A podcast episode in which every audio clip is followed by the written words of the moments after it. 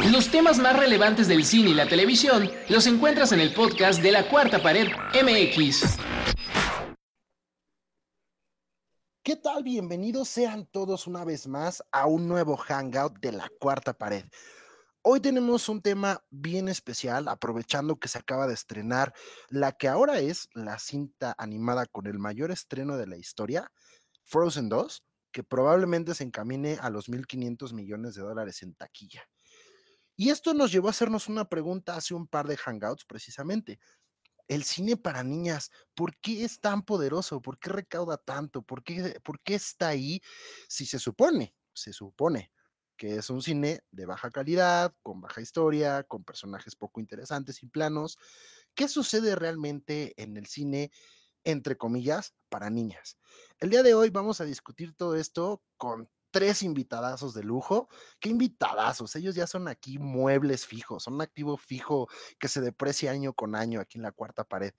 En esta ocasión tenemos a Monse Bernal. Monse, ¿cómo estás el día de hoy? Hola, hola, hola, hola. Yo estoy muy feliz porque por fin estoy de regreso. Yo sé que me extrañaron, así que de nada. Hijo, ¿cuántos hangouts tienes que no venías? como dos. Ah, como dos. ok, qué bueno que regresaste. pero no estuve en dos y yo sé que ustedes lo sintieron como ocho, así que.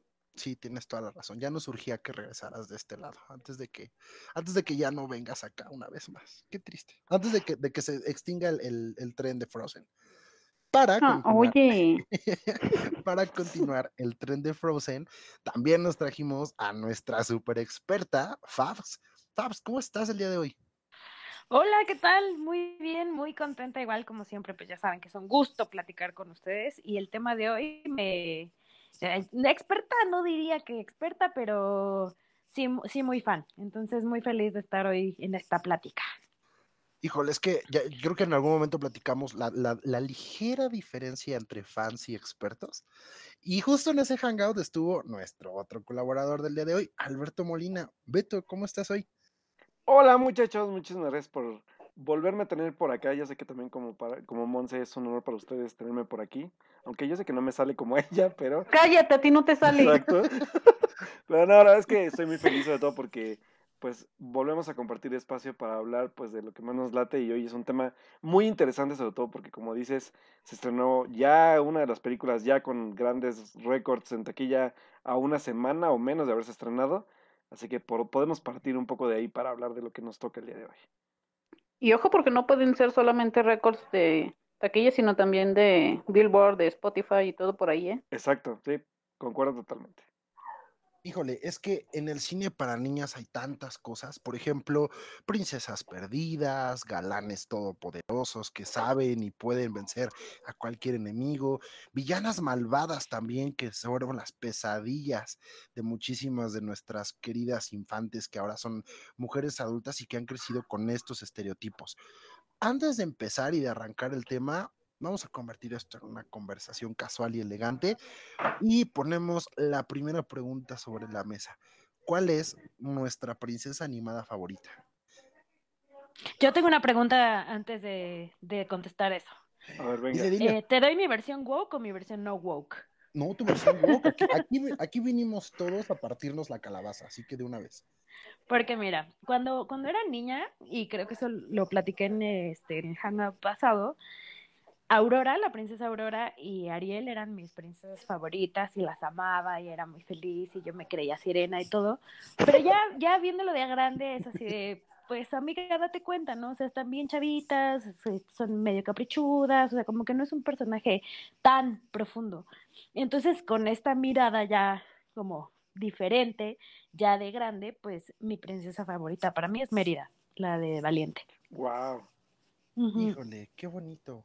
Y sabes, ¿sabes qué me gusta ahorita de lo que dices tú? Porque sobre todo esta mitología y esta rebeldía que tiene Mérida, creo que representa ya muchos, este, más bien viene a romper paradigmas con, con esta parte de estereotipos que marcan en las películas que solíamos ver antes, ¿no? Y creo que Mérida sí es un gran ejemplo. Y pues digo, igual ahorita ya hablando de Frozen, por ejemplo, pues Elsa también sí, de hecho, Creo que eh, Mérida eh, Brave sirve como para abrirle el paso a Frozen. Por eh, vamos a sí, Brave, si no me equivoco, es del 2012 y Frozen ya es del 2000. Es del 2013 Frozen. Fíjate que hay, hay, hay, un tema interesante porque me encanta cómo, cómo todo mundo de los, que, de los que hablamos de este tema y, y ubicamos a, a Mérida como un gran parteaguas, no solo para la casa de Disney, sino para muchas otras aventuras y muchas otras eh, cosas que se fueron convirtiendo. Yo recuerdo las primeras películas de Barbie eran, eran reinterpretaciones de los cuentos de Hans Christian Andersen y estas cosas. ¿Sí era Hans Christian. Andersen? No Sí, me acuerdo. así es. Y, y entonces de repente empiezan a ser como superheroínas, como las que ya no dependían de otras cosas. Pero a mí lo que me da mucho como, como desasosiego es que al final Mérida sabemos que pudo haber sido más. Porque recuerden que Mérida estuvo involucrada en un, en un tema ahí de, sobre todo de su codirectora, porque en, en ese momento se convirtió en una codirectora, donde ella misma dijo que su visión había sido limitada por, por todavía ceder a ciertos estándares, ¿no? O sea, no se liberó por completo. Es una anécdota, una, una este, comparación muy bonita donde Mérida cuando se rompe el vestido para poder lanzar la flecha al principio Uh, de la película, y es eso, o sea, rompió las costuras, pero no se quitó el vestido, ¿no? Entonces, quién sabe qué hubiera pasado si la directora hubiera tenido mucha más libertad. Y digo, Bueno, y es que quizá Me- me- Hay que verlo por épocas, ¿no? Mérida Walk, so Elsa Cool Run. Para mí fue así. sí, Sí, totalmente, claro. Sí. También, también Sí. uno, de, lo- uno de los personajes que a mí me gusta siempre mencionar y que es como el papel que le dio el éxito ya para lo que fue su carrera hacia adelante, que es el personaje de, de Anne Hathaway en el diario de la princesa, que también marca un cierto de, de, de, de romper estereotipos del, del cómo debe ser una princesa para, para nosotros como las habíamos visto antes, ¿no? Entonces creo que también me gustaría hablar no solamente del cine animado, sino también de estas comedias que existen, que también son para el mercado familiar y que marcan también una pauta para las para las niñas que ven ese tipo de cine y que crecieron con, con estos, estos cambios de estereotipos a los que estábamos siempre acostumbrados, ¿no? Pues sí, es que justo eso es lo que estaba diciendo, bueno, lo que iba a decir, perdón, que como que pues las películas siempre han sido un reflejo de lo que se está viviendo, De obviamente. la o sea, sociedad. Con todo. Shot. basta con la sociedad. Me- me Yo que eres mi princesa favorita. No, No, no, no con ustedes. Plot twist. demonio. Pero bueno, o sea, siempre son como un reflejo de, de lo que se está viviendo, o sea, en medida de lo posible y con todos, con todas las comillas del mundo, pero eh, creo que es eh, como que en el momento empezar a dar el mensaje, como, como dijeron, o sea, Valiente igual y no, no rompió con todo, pero sí dio un paso. Y ya em- han empezado a llegar muchísimas más películas más diferentes con otro tipo de personajes, pero pues alguien siempre tiene que ser el primero, que igual y no se va a quitar la peluca del todo, pero pues eh, por lo menos que dé como esta, que abra la puerta, ¿no? Claro. Claro, no, y, y todas, todas las historias que vinieron después, ¿no? Bueno, yo, yo creo que mi princesa favorita es la de Disenchanted, pero, pero ya está muy cerca, ¿no? Como que ya está muy para acá. Sí, ya está demasiado revolucionada, creo. Eh, y nadie va a decir a la princesa de Enchanted. No. Oigan, no, pero esperen. Hay una, hay tuyo, una, tuyo. Porque vamos a hablar de. Óscares y de recepción. vamos a hablar de Amy Adams media hora y luego regresamos. Exacto. No, no, no. Claro que Giselle tiene que estar considerada entre las mejores princesas Disney, nada más porque yo digo. No, Ok. ¿sabes Por supuesto. No, Déjame ¿sabes le qué? escribo a Bob Iger. No, pero yo, yo tengo una pregunta, Beto. O sea, neta, ¿Princess Leia? ¿En serio? ¿No? Pero no es animada. Ajá, mm, Es y que es que ni siquiera no es es un Es cine. que también, no, es pero que no, no es cine como- para niñas, por eso no la menciono. Porque no, no creo que Star Wars se Star haya- Wars is for kids. Star Wars No. is for, for fucking kids. ¿No han visto ese video? ¿Cuál? Ay, está bien padre. Freddy Y Prinze si les voy a Jr.. pasar ese video, es lo mejor de la vida. Es Freddie Prince Jr. ranteando contra fans de Star Wars diciendo Star Wars is for fucking kids, así como de ya cálmense, o sea, es para Sí. niños y ustedes todos intensos peleándose. Exacto, Sí, confirmo. es, es lo más Se los, se divertido. los voy a pasar. totalmente. Multigeneracional. Hay niños que la ven, pero también hay adultos que lo ven. Entonces. Sí, pero, pero, yo no la sacaría de la lista, ¿eh? O sea. pero es una, es una, es una saga y es un personaje eh, que fue, que fue transmutando por generación más adelante, como fue avanzando también el cambio de ideologías, yo creo, porque antes, pues digo, Leia era un personaje, y digo, y, y lo vimos, lamentablemente, y tengo que decirlo, aunque me gusta mucho la saga, en el episodio 3, Leia, pues es usado incluso como un objeto sexual para la película, entonces, sí hay como ahí, tengo un cierto tipo de debate del cómo, cómo puedo considerar que sea una princesa apta para, para niñas, por ejemplo, ¿no? Pero en quien sí estaba pensando también, y más allá de lo que hemos visto en Disney o en otro tipo de casas animadoras, también me gustaría hablar mucho de los personajes femeninos de Ghibli, que Ghibli tiene la mayoría de Claro. personajes son personajes femeninos, incluyendo Chihiro, está Ponyo, este, tenemos a Rieti, o sea, todos los personajes de la mayoría que ha tocado el estudio Ghibli son personajes femeninos y que también son tocados de una forma muy, muy, muy, muy delicada y a, ver- a la vez muy interesante. ¿Cómo se llama la del castillo vagabundo? Sophie. Sophie. Uy, Sophie personajazo. también. Sí. Uy, Ujú. Cañón. Sí. Ah, yo pienso como Calcifer. Ah, qué bonito. Esa película me gusta mucho. Sí, El Castillo de Vagabundo es un gran, una gran, gran cinta animada y que creo que pese a su complejidad es muy, muy atractiva también para, para mercados pues más pequeños, ¿no? Creo que sí vale mucho la pena ponérsela también a, a- a- sobre todo a chavitos que van ya rumbo a la adolescencia, porque siempre he creído que Ghibli habla de formas muy diferentes, obviamente, a lo que se habla en Occidente. Entonces, este, sí también funcionan para dar mejores mensajes y a la vez mejor construidos y con personajes mucho más trascendentes. Híjole, y ese, es- ese es un gran punto. Digo, eh, eh, Ghibli y toda la animación japonesa merecen un hangout aparte donde hablemos Claro. de la representación femenina y de cuál es esta fijación por, por las niñas pequeñas, o sea, de dónde viene y por qué, por qué esta representación. Acá en Occidente, pues evidentemente hemos tenido este, pues, representaciones distintas, ¿no? Y sobre todo esta liberación que a nosotros nos tocó porque a nuestros papás todavía les tocó Blancanieves, cuya función principal era limpiar la casa para sus siete hombres. Así es. Entonces, No, pero Blancanieves es muchísimo más antigua, ¿no? O como de año. Sí, No, o sea, pues, de- no, de que los años que a 20. mis papás, mis papás, Creo que pues, a mis eran tus papás no les papás. tocaron. No, a, mí- a los míos tampoco. Por ejemplo, por ejemplo, puede ser que los- el momentum de la distribución y de todo este. o sea, Ajá, sí, sí, sí. no sí, les sí. tocó el estreno, pero pues era el boom de las princesas Disney sumisas y ridículas que. No voy a meterme en temas de eso porque eso es mansplaining, pero bueno. pero Ya, a, sí, a ver, a ver, platícanos, ¿cómo trataban a la mujer antes? Platícanos, explícanos. ¿Qué siente Explícanos cómo es el trato hacia la mujer? Por Sí. favor. Pero, por ejemplo, pu- puedo mencionar que ya, ya para el, el Renaissance de Disney, que ya vamos viendo estos cambios de las, de las princesas que veíamos previamente, y digo, y mencionamos Blancanieves, está por ejemplo Aurora de la Bella Durmiente, que digo, como dice, pues al final de cuentas Fabs, ¿no? Cambia mucho tu ideología ya que creces y cómo, cómo ves este tipo de mundos, ¿no? O sea, de cómo, cómo en qué mundo se desenvuelven y cuál es su función como personaje principal ahí, ¿no? Y cambiamos a, a personajes más interesantes como Pocahontas, hablamos de personajes más relevantes. Mulan. Mulan. Mulan, por supuesto, Mulan, Mulan por el amor de el gran Dios. ejemplo. Y Que, esto, por esto ejemplo- tiene mucho que ver con cómo hemos crecido al respecto de esto y de cómo nuestra generación sí creció y sí se ordenó bajo las primeras princesas y los primeros estereotipos y conforme crecimos salieron nuevos estereotipos. Y esto es el primer tema de la noche. Generación tras generación, ¿cómo le hemos hecho y cómo han llegado estos estereotipos de la representación de los personajes? Pero hablamos, como, como Beto lo decía, eh, hablamos específicamente de la animación para niñas, del cine para niñas. Y primero, pues vamos a delimitar qué es el cine para niñas, ¿no? El cine para niñas, pues es un cine fantasioso, de princesas, de resolver misterio y esperar a que el príncipe nos salve a todos, donde por alguna razón había un recurrente de madrastras malvadas y de, y de criaturas que servían a estas malvadas este, mujeres. Y, en, y el gran común denominador de muchas de estas historias de animación para niños era cómo la niña buscaba una libertad.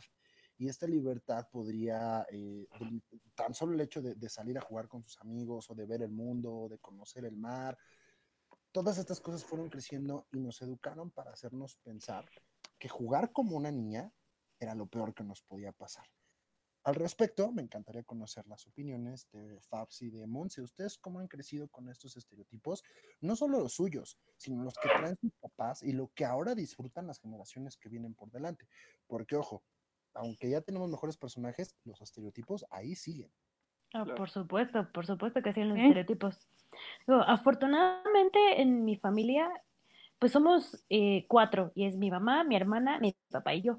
Entonces creo que la predominancia femenina en mi familia tuvo, sí influyó mucho en que a mí no me educaron así de, "Y sírvele a tu papá y, lávale este, los platos y ese tipo de cosas.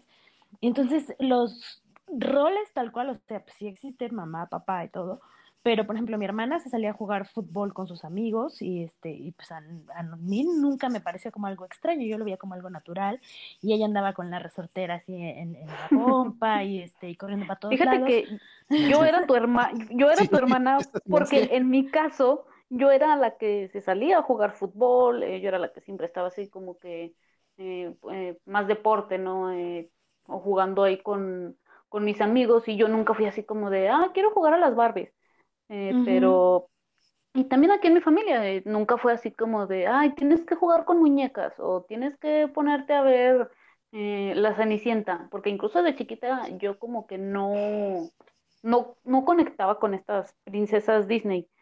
Siempre mis películas favoritas de Disney eran otras. Y si me gustaba alguna de princesas era, era Mulan. Porque incluso yo desde, yo desde chiquita siempre decía que Ariel era la más tonta de todas. pues, yo no tenía como ese, ese análisis pues de, de la película, pero igual, o sea, a mí me acuerdo que jugábamos con Barbies, pero yo me ponía a construirle muebles a los Barbies, a las Barbies de mi hermana. Y ya después ya ni jugábamos, me tardaba más haciendo ahí la cocina y el sillón. Y también me acuerdo que una Navidad le pedí, no sé si conocieron un camión que se llamaba Brutus, que era como un este oh, sí. uno de control remoto, no me acuerdo qué hacía, un que rugía, un, camioncito así, pues lo pedí ah, de Navidad. Es cierto y me lo trajeron los reyes, o sea, entonces, para que se para que vean que yo pues, crecí en un ambiente bastante relajado en ese sentido, en la parte de los roles, entonces yo no puedo verlo eh, tanto así, igual y ya ahorita ya más grande, pues en la parte de la comunicación de las películas hacia mí, pues sí, las películas me enseñaron a que esperar el amor, a que el amor me iba a llegar mágicamente y que un príncipe este, me iba a salvar. Ya ahorita, mis treinta y tantos años, obviamente ya me cuenta que no, o sea, desde antes. Y, y quizá a mí sí me afectaron en ese sentido de, de que te ponen como la damisela en peligro y que tienes que esperar a ser rescatada.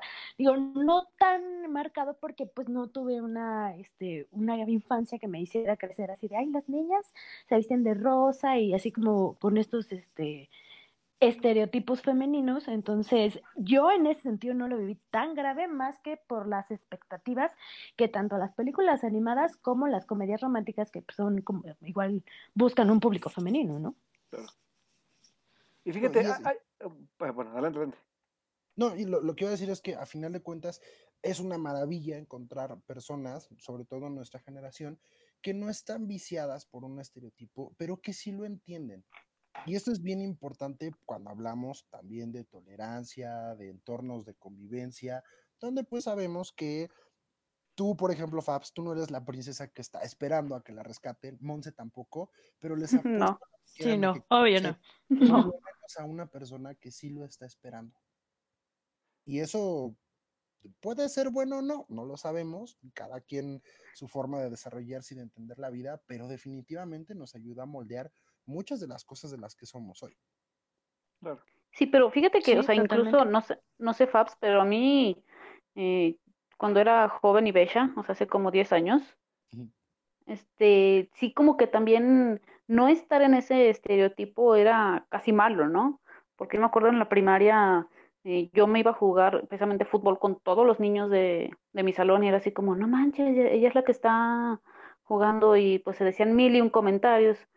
Y yo así como de, pues sí, que te valga. O sea, a mí me gusta jugar fútbol, a mí no me gusta jugar a, las Barbies, pero ahora sí que son, somos... Eh, ¿Cómo? A mí me gusta ser feliz, fin del asunto. Sí, o sea, y ahora sí que somos niños y juzgamos así, pero es precisamente por esos estereotipos que nos dicen, eres niña, tienes que vestirte de rosa, tienes que eh, jugar a la comidita, tú no puedes ir a ensuciarte a jugar canicas, eh, tú no puedes eh, jugar con una resortera, voy a jugar con las Barbies. Y, y, iba, a decir yo también este ejemplo de que también hablando ya este, de estereotipos, por ejemplo, no solamente es este aspecto de lo que nos rodea, sino también del que se nos impone ver, ¿sabes? O sea, por ejemplo, el, el imponerte a ver, eh, por ejemplo, si yo, yo como, como niño veía Dragon Ball, si se acercaba una, una de mis primas o algo era de, no, no, no, eso no es para niños, ¿eh? Eso es violento, es, o, quiero ver los caballeros del zodiaco, no sé, ¿no? O sea, caricaturas que específicamente eran como de, no, tú no las puedes ver. O sea, ¿y por qué no? ¿O, qué, qué, daño te hacen, no? y que a final de cuentas Sí, también que- pasa hacia el cine. O sea, el papá a final de cuentas tú como niño, pues tú no tienes el, la opción de decisión de qué quieres ver, ¿no? Es como de, bueno, pues como es de Al niño, te final, voy, un, te voy a meter a un ver niño esto. es, pues, no, el niño en sí no sabe qué es para niños y qué es para niñas. El niño nada más ve lo que, le, lo, que, lo, lo que le dejan ver. y hablamos de este tipo de, de, de, de estereotipos generacionales que también marcan a, a- a- quienes, con, bueno, a quienes van a consumir este tipo de cine o de, o de nuevas películas. Me está acordando como muy rapidísimo de, de alguna película así como atípica que sea como con un, con un personaje femenino al, al- al- a, como al, a cargo o al, o al protagónico. Y me acordé Órale. muchísimo ahorita de, de, de, de Pollitos en Fuga, que su personaje principal era, era un personaje femenino. Ah, era una gallina, sí, cierto. Así es. ¿Sí? Entonces, No, dije, yo no la vi. y, y Pollitos en Fuga es un ejemplo porque Muy aparte buena, muy buena. quienes controlan Sí. el, el, el ámbito, pese a que hay un personaje obviamente masculino, que de hecho este personaje tiene mucha toxicidad masculina por lo que recuerdo, que es Sí, el este- gallo era un mamón. el gallo era un sangrón que aparte era literalmente pues prejuicioso con las gallinas. Demuestran primero que la líder es capaz de salvar a las gallinas de su, de su infortunio y además de que es una, el, el personaje antagónico son también una mujer, una dueña de una granja. Entonces vamos que sí había como ya intentos en esos tiempos de, de cambiar un poco este tipo de estereotipos, pero pues también te puedo decir que si buscas cuánta taquilla generó Pollitos en Fuga en ese entonces de DreamWorks, pues la, no, no era de DreamWorks, era de, de Artman, según yo, que es este los que han hecho Wallace y Gromit y ese tipo de cintas de stop motion con Ujú. plastilina, tuvo muy poca taquilla en aquellos tiempos. Entonces, también hablamos de, de, de primero, pues de las temáticas y de, de que aún no había esta preparación para, para hablar de, este tipo de temáticas, ¿no? Y creo que también existían, pero les faltaba todavía mucho por camino por avanzar en el aspecto Sí, social. pero, pero yo, bueno, me gusta ser como más optimista, aunque por ahí luego diga me quiero morir, ¿verdad? Y todo. Y pienso que sin, es- sin estas películas no tendríamos lo que tenemos ahorita. Claro, O sea, esas películas sí fallaron, pero fueron los primeros intentos y creo que les debemos de agradecer. sí, claro. Por supuesto. No, y miren, y precisamente en esta categoría, por ejemplo, hagamos, hagamos un, un test rápido. Por ejemplo, tienes un niño de 5 años, una niña de 5 años, tienes un papá y una mamá que crecieron en la década de los 70s, 80s, como la mayoría de nuestros padres. Y entonces tienes en el videoclub, tienes dos películas. Tienes He-Man y los Amos del Universo, como se llamara, los Masters of the Universe, y tienes a Barbie y la Escuela de Princesas. Y naturalmente le pondrías la Barbie Escuela de Princesas, pues se lo pones A a la la niña. niña. ujú. N- Sí. No conoces a mi papá. Ay, qué bonito. Tu papá es mi héroe, siempre he dicho que es el, el fan número uno de la cuarta pared y el más querido. sí, así que sí. un saludo, señor, donde quiera que Saludos, esté. papi. Exacto. Y ahora vamos a poner películas que son un poco más complicadas de clasificar y de decir. Por ejemplo, yo crecí con, con- o sea, en- entre muchas de las cosas de mi cinefilia, a mí me encantaba Matilda. Y ¡Oh, por Matilda- supuesto! Sí. Bruce, Matilda es un Bruce. personaje femenino y es un personaje femenino bien fuerte. Y todos, todos los personajes femeninos son fuertes. La señorita La señorita Miel, Miel. la doña Tronchatoro, por favor, ¿no? Y un exquisito. Tronchatoro es un lujo. genio incomprendido, ¿eh?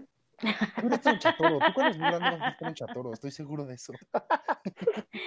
Señora, de señora. Y ¿Por qué todas son señora? señora? Yo esa película me la sé de memoria. Yo también crecí con ella y la vi hasta el cansancio. Me Ahora, encanta.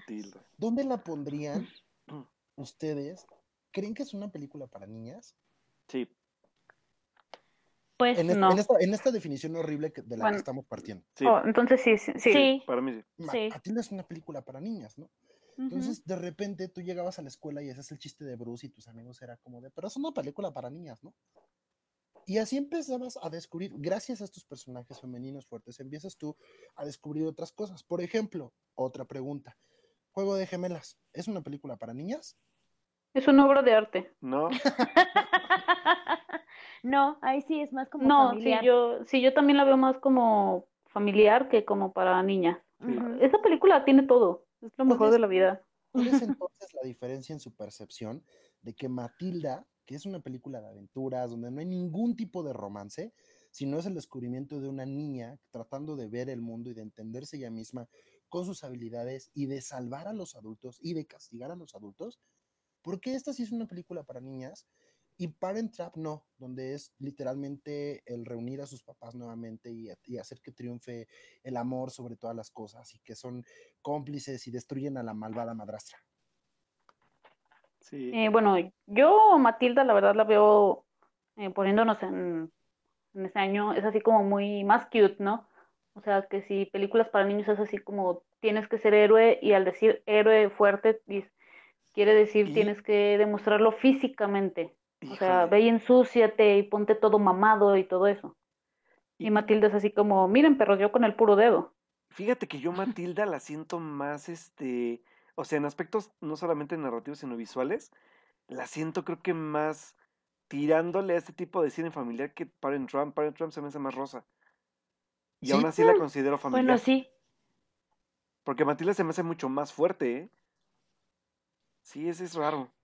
Sí, y, vean cómo, cómo, de repente, o sea, podemos partir del, del, punto en el que, en el que Matilda, pues es una percepción de, de, una película para niñas, porque es una niña en la escuela, pero de Parent Trap no, porque es, es familiar. Entonces, ¿dónde está esta línea? ¿Dónde está el estereotipo? ¿Dónde podemos poner, por ejemplo, dónde pones a un niño de 13 años en los, en los 2000 que tiene 13 años y que disfruta ver el diario de una princesa?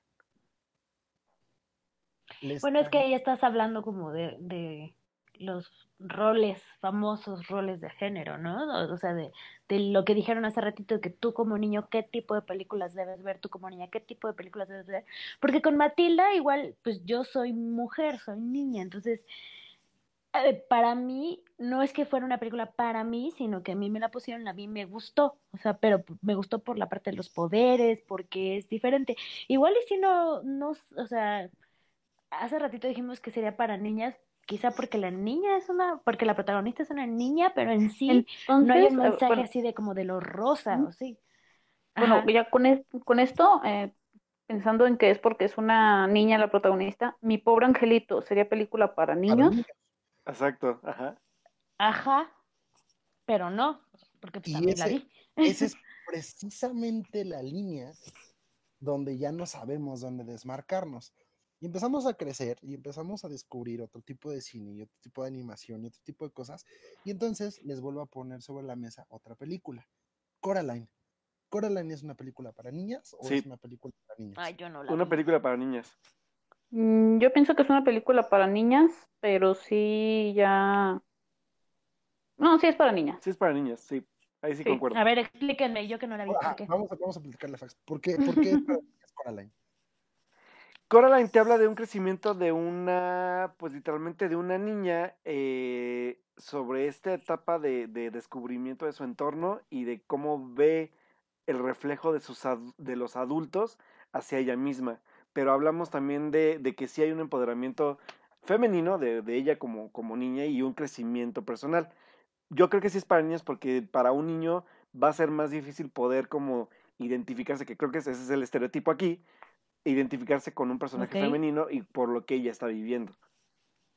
Sí, porque vamos a que los obstáculos son diferentes. Claro. Ahí sí, ahí, ahí sí no importa eh, porque, lo que se nos imponga, siempre vamos a tener obstáculos muy diferentes, hombres y mujeres. Y porque, digo, y tenemos un personaje muy, muy, se me hace muy relevante, pero sí, por algo está ahí como catalizador en la película, que es este, ay, se me fue el nombre del amiguito, el... El vecino.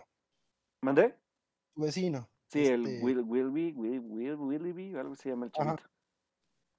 Que es un chavito despreocupado, que no le pasa nada, simplemente está ahí como para ser testigo de que ella está teniendo un crecimiento, pero no es un conflicto, pues, realmente importante en la cinta, a comparación de lo que vive Coraline, por ejemplo. Ok, entonces, Vamos, vamos a hacer entonces, eh, vamos a ponerlo por turnos. Fabs, tres cosas que tiene que tener una película para niñas. ¿Qué? tres cosas, tres cosas que debe tener una película para niños. O sea, ¿actualmente o...? En la definición anterior, la que vamos a destruir en la siguiente sección. Ah, ah pues explícame entonces, porque me agarras en curva. O sea, no sé si el, el, la profundidad eh, del personaje, tal cual, o sea, del personaje protagonista, qué tanto si es como superficial o no su conflicto, o sea, si es como de algo más de aventura, de que me rescate o no, o algo más como de profundizar en la personalidad, o de una evolución, un crecimiento. Este, el tipo de aventura también, no sé. Y, y ya, la verdad, no se me ocurre otra cosa. No sé cómo podría definir una película para niñas en estas fechas, aunque hablemos del pasado, ya me cuesta trabajo como definirlo un poco. Ok, pues vamos con Monse a ver si, si ella nos ayuda a dar claridad con esto. Tres cosas que tiene que tener una película para niñas de, de hace, de 1990. Música pop. ¿Sí? claro que tiene que tener, que, antes yo no me hubiera imaginado la, el soundtrack que tuvo esta película de Charlize Theron, de Atómica, o sea, yo iba a decir, yo digo, ay, pues tiene que tener, no sé, a Taylor Swift, ¿verdad? Así como lo más girly que hay. Antes así eran las películas para niña. Uy, música pop, lo más bonito. Eh, para mí eso tiene que tener una, una película para niñas, obviamente a una mujer como protagonista. Y si nos vamos así a los estereotipos, a todo esto de antes tiene que ser que al final su problema fuera algo que ella hubiera estado, habría estado exagerando. El drama. Que como que ella lo, ella lo dimensiona, eh, exacto, como que ella lo dimensionaba de más. Eso es un antes, antes no eran los problemas que tiene Tiana en La Princesa y el Sapo de, oh, soy pobre y tengo que trabajar para, porque quiero ser alguien en la vida. Claro antes los problemas eran así como de, ah, es que vi a un vato en la playa, me gustó y voy a hacer un trato con una bruja porque Le voy a dar pues se me hizo porque pues se me hizo guapo y ya. Y así como de, oh, no tengo pies, qué problema tan más feo. Ay, la película que más odio de Disney, pero bueno. Sí, yo también. Yo, no la he visto, necesito verla para entender su odio. Sí, Humbertito, bebé, si estás escuchando esto, o sea, sí es cierto, pero, pero, pero perdónanos. Vito, ¿tú qué, qué, tres cosas consideras que tiene que tener una película para niñas de los noventas? Mucho drama. Muchos, bueno, villano muajaja porque la vida es, es, si es feliz es horrible y tiene que sufrir mucho el personaje hasta hacerla llorar porque tiene que haber muchas lágrimas. Llorar y llorar, como diría la canción de de Los Ángeles Azules, creo. y por último, tiene que haber un sidekick que siempre le ayude en algo. Pero así sidekick que necesita fuerzas de él, porque si no, no puede avanzar. Tenemos a un Flounder en La Sirenita, tenemos a un Mushu, en Mulan, mientras que en otras películas que son de género mm, de niños, mm, casi, casi más bien es como esta parte de cofaradía, pero nunca un sidekick a huevo que le soluciona la vida. Se puede ser como el compañero. por ejemplo, Hércules, Hércules que nada más tiene a Flynn que lo entrena y ya. Ajá, exacto, pero no, ¿No? pasa nada si no existe, ¿sabes? O sea, nada más como... Eh, empodera, empodera al personaje masculino y en una femenina le resuelve. Exactamente. Ok, interesante. Esos son sus estereotipos. Y eso es el tema del que estábamos hablando. Estos son los estereotipos con los que llegaron y con los que definen ustedes al mal llamado cine para niñas. Para continuar, pasamos al siguiente tema. Y ahora sí, ¿en qué momento dejamos de tener damiselas en peligro y las convertimos en protagonistas? Pero no son en qué momento, sino cómo lo logran. Cómo convertimos a Barbie de una película de princesas a la Barbie exploradora que salva al mundo. ¿Cómo llegamos hasta ahí? Uy, mucho, mucho trabajo de cambio de percepciones. Educación. y de hecho todavía estamos en ese camino. Exacto, seguimos ahí. Todavía falta mucho. Seguimos ahí. Y sabes qué, y voy a, voy a hablar desde mi punto de vista, no solamente en educación para, o, en el empoderamiento para, para, para ustedes como mujeres o como niñas, sino también en el cambio de ideologías que también tiene que adaptarse el hombre a entender que ya los tiempos no son como antes y que no hay privilegios a comparación de lo que se mm. veía antes, ¿no? O sea, creo que, pues digo, sí, sí sé que todavía cuesta mucho trabajo entenderlo. lo sé, pero sí, sí, e, exactamente viene también esta parte revolucionaria donde el hacerlos entender que, que puede ser una, una, una, una mujer protagonista de una cinta es ya también un cambio importante para verlo, ¿no? Y, y digo, y sé que hay muchos casos que, que, me voy a hacer nada más el, ejemplo rapidísimo de lo que pasó con, con este remake de Ghostbusters, que fue un gran ejemplo del cómo aún tenemos mucho que trabajar en ese aspecto, pero que ahí está ya la parte revolucionaria. Tenemos que empezar a cambiar nuestra ideología también. Fíjate que yo me pregunto, y esta es una, de hecho le voy a preguntar, no sé, a mi papá o a alguien, ¿cómo fue en el 79 Alien? Sí, fue en el 79, ¿no? Sí. O sea, ¿cómo fue el que una película de ciencia ficción de, esa, de ese tipo tuviera a una mujer, a Ripley, como protagonista? O sea, porque estábamos acostumbrados a otro tipo de protagonistas en esas películas. Yo sé, yo sé. Y, después viene Terminator, las únicas dos películas que existen. Igual con una mujer como protagonista. ¿Puedo hacer un comentario misógino que quiero que, que, no suene como misógino, pero que se entienda de lo que voy a hablar? Creo que ya sé para dónde vas. Ripley se me hace. Amo, mucho a Alien. Alien me gusta muchísimo, sobre todo la, la, la, la primera y segunda, la 1 y la 2. Se me hacen películas... Las únicas que existen. Exacto. Fíjate que la 3 todavía la, la, se la perdona a Fincher porque amo mucho a Fincher. Obvio, porque es de, de Fincher. Exacto, pero voy a, voy a hacer, y, y sé que voy a, voy a, sonar muy misógino, pero voy a decir el, el, el, el, tal vez conteste como el, el, digo, no, no, tu papá a lo mejor no contesta así, pero puedo preguntarle a alguien más porque sí, sí lo he leído y lo he visto de, de hombres que hablan sobre Ripley en la primera película, sobre todo. ¿De qué recuerdan de Ripley en la película, por ejemplo? ¿no? Que yo sé que ustedes como, como mujeres van a recordar a una mujer empoderada, una mujer que, que vence sola a, este, a esta amenaza dentro de una nave, pero que al final de cuentas es de, pues sí, pero Ripley tenía alrededor a un, a un montón de babosos que matan, pero que al final de cuentas ella, ella es como apoyada por ellos. Y en segunda, y lo siento, voy a irme muy, muy, muy misógino, pero muchos, muchos, muchos, mucho sector masculino recuerda a Ripley por la escena final. Sí. Y eso es muy triste. No, y además recordemos que al uso, ella no era una heroína, tampoco era la empoderada, ni la que sale a dar los mamazos que sí daba Rambo o daba cualquier otro personaje masculino. Claro. Entonces, sí, sí tiene un protagonismo, lo cual está padrísimo. Sí lleva una cinta de ciencia ficción, porque no es una cinta de acción, es una cinta de ciencia ficción. La lleva al frente y sin embargo, no es el gran logro que creemos que era. Así es. Lamentablemente así es. Esto visto desde nuestra perspectiva, definitivamente. Sí, bueno, y, bueno yo lo veo pues, viéndolo, viéndolo desde 2019. Exacto. Exacto. Ya, ya con mucho camino recorrido, ya con otra visión. Pero yo insisto, o sea, ¿cómo habrá sido en aquel entonces decir, ah, caray, una película de ciencia ficción, de aliens en el espacio, todo esto, con una mujer como protagonista. O sea, no voy a ver a Arnold Chochochocha, yo, voy a ver a Sigourney Weaver. Pero ¿por qué te lo menciono rapidísimo? Porque creo que también aquí quiero, quiero que también podamos partir del, del tema que estamos hablando, de que Sigourney Weaver seguía siendo como el, imán de taquilla porque la veíamos en chones y porque la veíamos guapa y la veíamos atacar y todo porque era un, era literalmente pues carne, carne de cañón, un sex symbol pero ya no. Sí, que es lo que decíamos que se usó con, que se hizo con la princesa Leia. Exactamente. Entonces también estos cambios de, de, de, pensamientos y de visiones ya lo vemos de otra forma ahora 2019, por ejemplo, ¿no?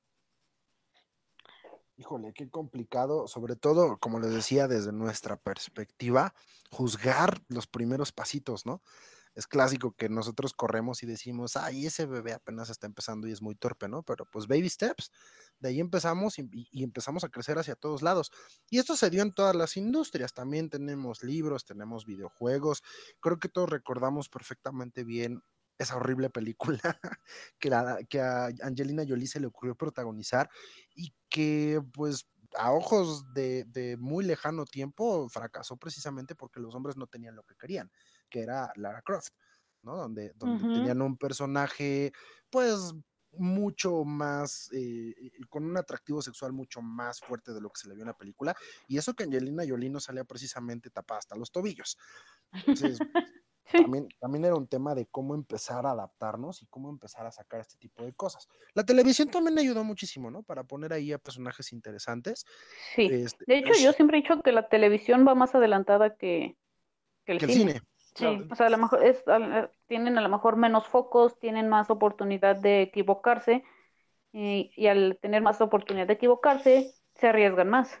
Exacto, la televisión nos dio a la más grande heroína de la historia de la humanidad, que fue China.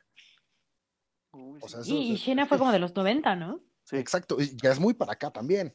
y- salió, salió de un spin-off, y salió de un spin-off donde la gente que veía, si no, si mal no recuerdo, a Hércules, la gente que veía, pues la serie de Hércules era medianita, ¿no? Como, ah, chido, pero de repente ven a China y fue como de, ¿cómo que las mujeres también pueden ser fuertes y poderosas? ¡Ah! Quiero ver más, pero aparte estaban chones, ¿no? Y, y, y Sí. todo China está llena de, un- de una subtrama pseudo lésbica que mantenía a la gente en expectativa. Era una serie malísima, hecha de cartón, pero pues China estaba ahí, ¿no? Y Lucy Liu estaba ahí. Pues sí, mira, yo creo que es medio injusto juzgar a las películas, y series, etcétera, etcétera, de épocas anteriores con los ojos de ahorita. Sí, es lo, creo que lo he es lo que decía en- ahorita con, Ajá. con lo de Alien, o sea, es que se nos hace fácil ya decirlo en 2019. Sí, no, pero ahorita, o sea, lo he dicho, por ejemplo, Friends, a mí se me hace súper homofóbica, este, misógina y todo, pero, puedo, eh, no pero en su momento, eh, en su momento fue como pues diferente, o sea, y no se veía así. Entonces, es medio injusto juzgarlo desde esta forma, pero también es importante eh, darnos cuenta de que con este participación ya diferente de las personas que están llegando a las creaciones a contarnos las historias, es cuando se empiezan a dar personajes diferentes. Por ejemplo, a mí me gusta mucho este Tinkerbell, la que en la película original era una dita odiosa y Ay, ya en las en las nuevas sigue siendo media odiosa, pero ya le dieron totalmente, le dieron voz porque no tenía voz le, este, le hicieron sus películas y se volvió igual todo un gran éxito de merchandise y de un montón de cosas, pero porque también empezaron a dar como ese, ese mensaje y ese personaje y esa visibilidad que no tenía. Y esa es la clave, o sea, si no tienes estos personajes y la gente te los pide y los empiezas a dar, es cuando eh, eh, se abren, se abren las puertas para otro tipo de cosas. Por ejemplo, creo que para mí igual un, un personaje que empezó a, más bien que rompió todos los paradigmas fue Fiona de, Uh, súper de. Shrek. Uy, que estamos hablando del 2001, ¿No? 2001. Sí, 2001. Es igual de puerca que tú. Sí. Exacto, entonces que le vino a dar en la madre a, a- a todo el este a, A todo todo el Disney. estereotipo de princesa. Sí, porque incluso se burla ahí mismo en las Ajá. películas. Totalmente, totalmente. Entonces creo que ya con este tipo de personajes que te lo ponen, te gusta, te empiezas a identificar, pues es obviamente que van a empezar a surgir muchísimas más cosas. Y el mensaje que te dan eh, ya no este ya no es el mismo. O sea, por ejemplo, hablando de la misma Shrek, Fiona le- les da en la, en la torre a los estos, a los bandidos del bosque. Ella sola y es cuando se hace es como la escena como del brinco de, tipo tan de desagradable? Sí. Ajá. Entonces está, está genial que hicieran, que empezaran a hacer ese tipo de cosas. Entonces creo que por fecha, este cambio y esta diferencia empezó este, en los 2000 y ya ahorita del 2010 para acá, pues ya ha sido todo un boom y todo muchísimo más grande esta, esta apertura y esta exposición de, personajes, ya no las damiselas en peligro, ¿no? Claro, yo tengo otra pregunta que me surge, sobre todo al hilo de la conversación, es una duda que no me había surgido hasta este momento. Hablamos de cómo se hace esta apertura a los nuevos personajes y hablamos hace rato de cómo el fandom masculino exigió a China. Las audiencias no aumentan, eso es bastante obvio, ¿no? Aumentan demográficamente, pero no es como que el- empecemos a ver más o menos tele o más cine eh, en, en- en este tipo de, de curvas de aprendizaje de la sociedad. ¿quién compone realmente estas audiencias? ¿Quién ve más estas, estas películas para niñas? ¿Los niños o las niñas? Es una muy buena pregunta.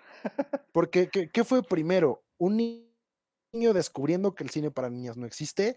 ¿O una niña descubriendo que el cine para niñas es mucho más que una aventura de una princesa? Creo que eh, lo, lo vemos más las ya niñas grandes, ya crecidas, por decir, ¿por qué no tuve esto en mi niñez? O wow, lo que hubiera dado por tener yo esto en mi niñez, ¿no? Creo que, bueno, no sé si estoy siendo demasiado arrogante decir yo, pero No, no, yo soy ahorita, ahorita feliz con esta película, o sea, Frozen, ya, ya sé que ya los tengo hasta la madre, pero honestamente no me importa. Este, yo soy feliz con Frozen y digo, es que a mí me hubiera encantado tener esto y no a la Sirenita. Claro.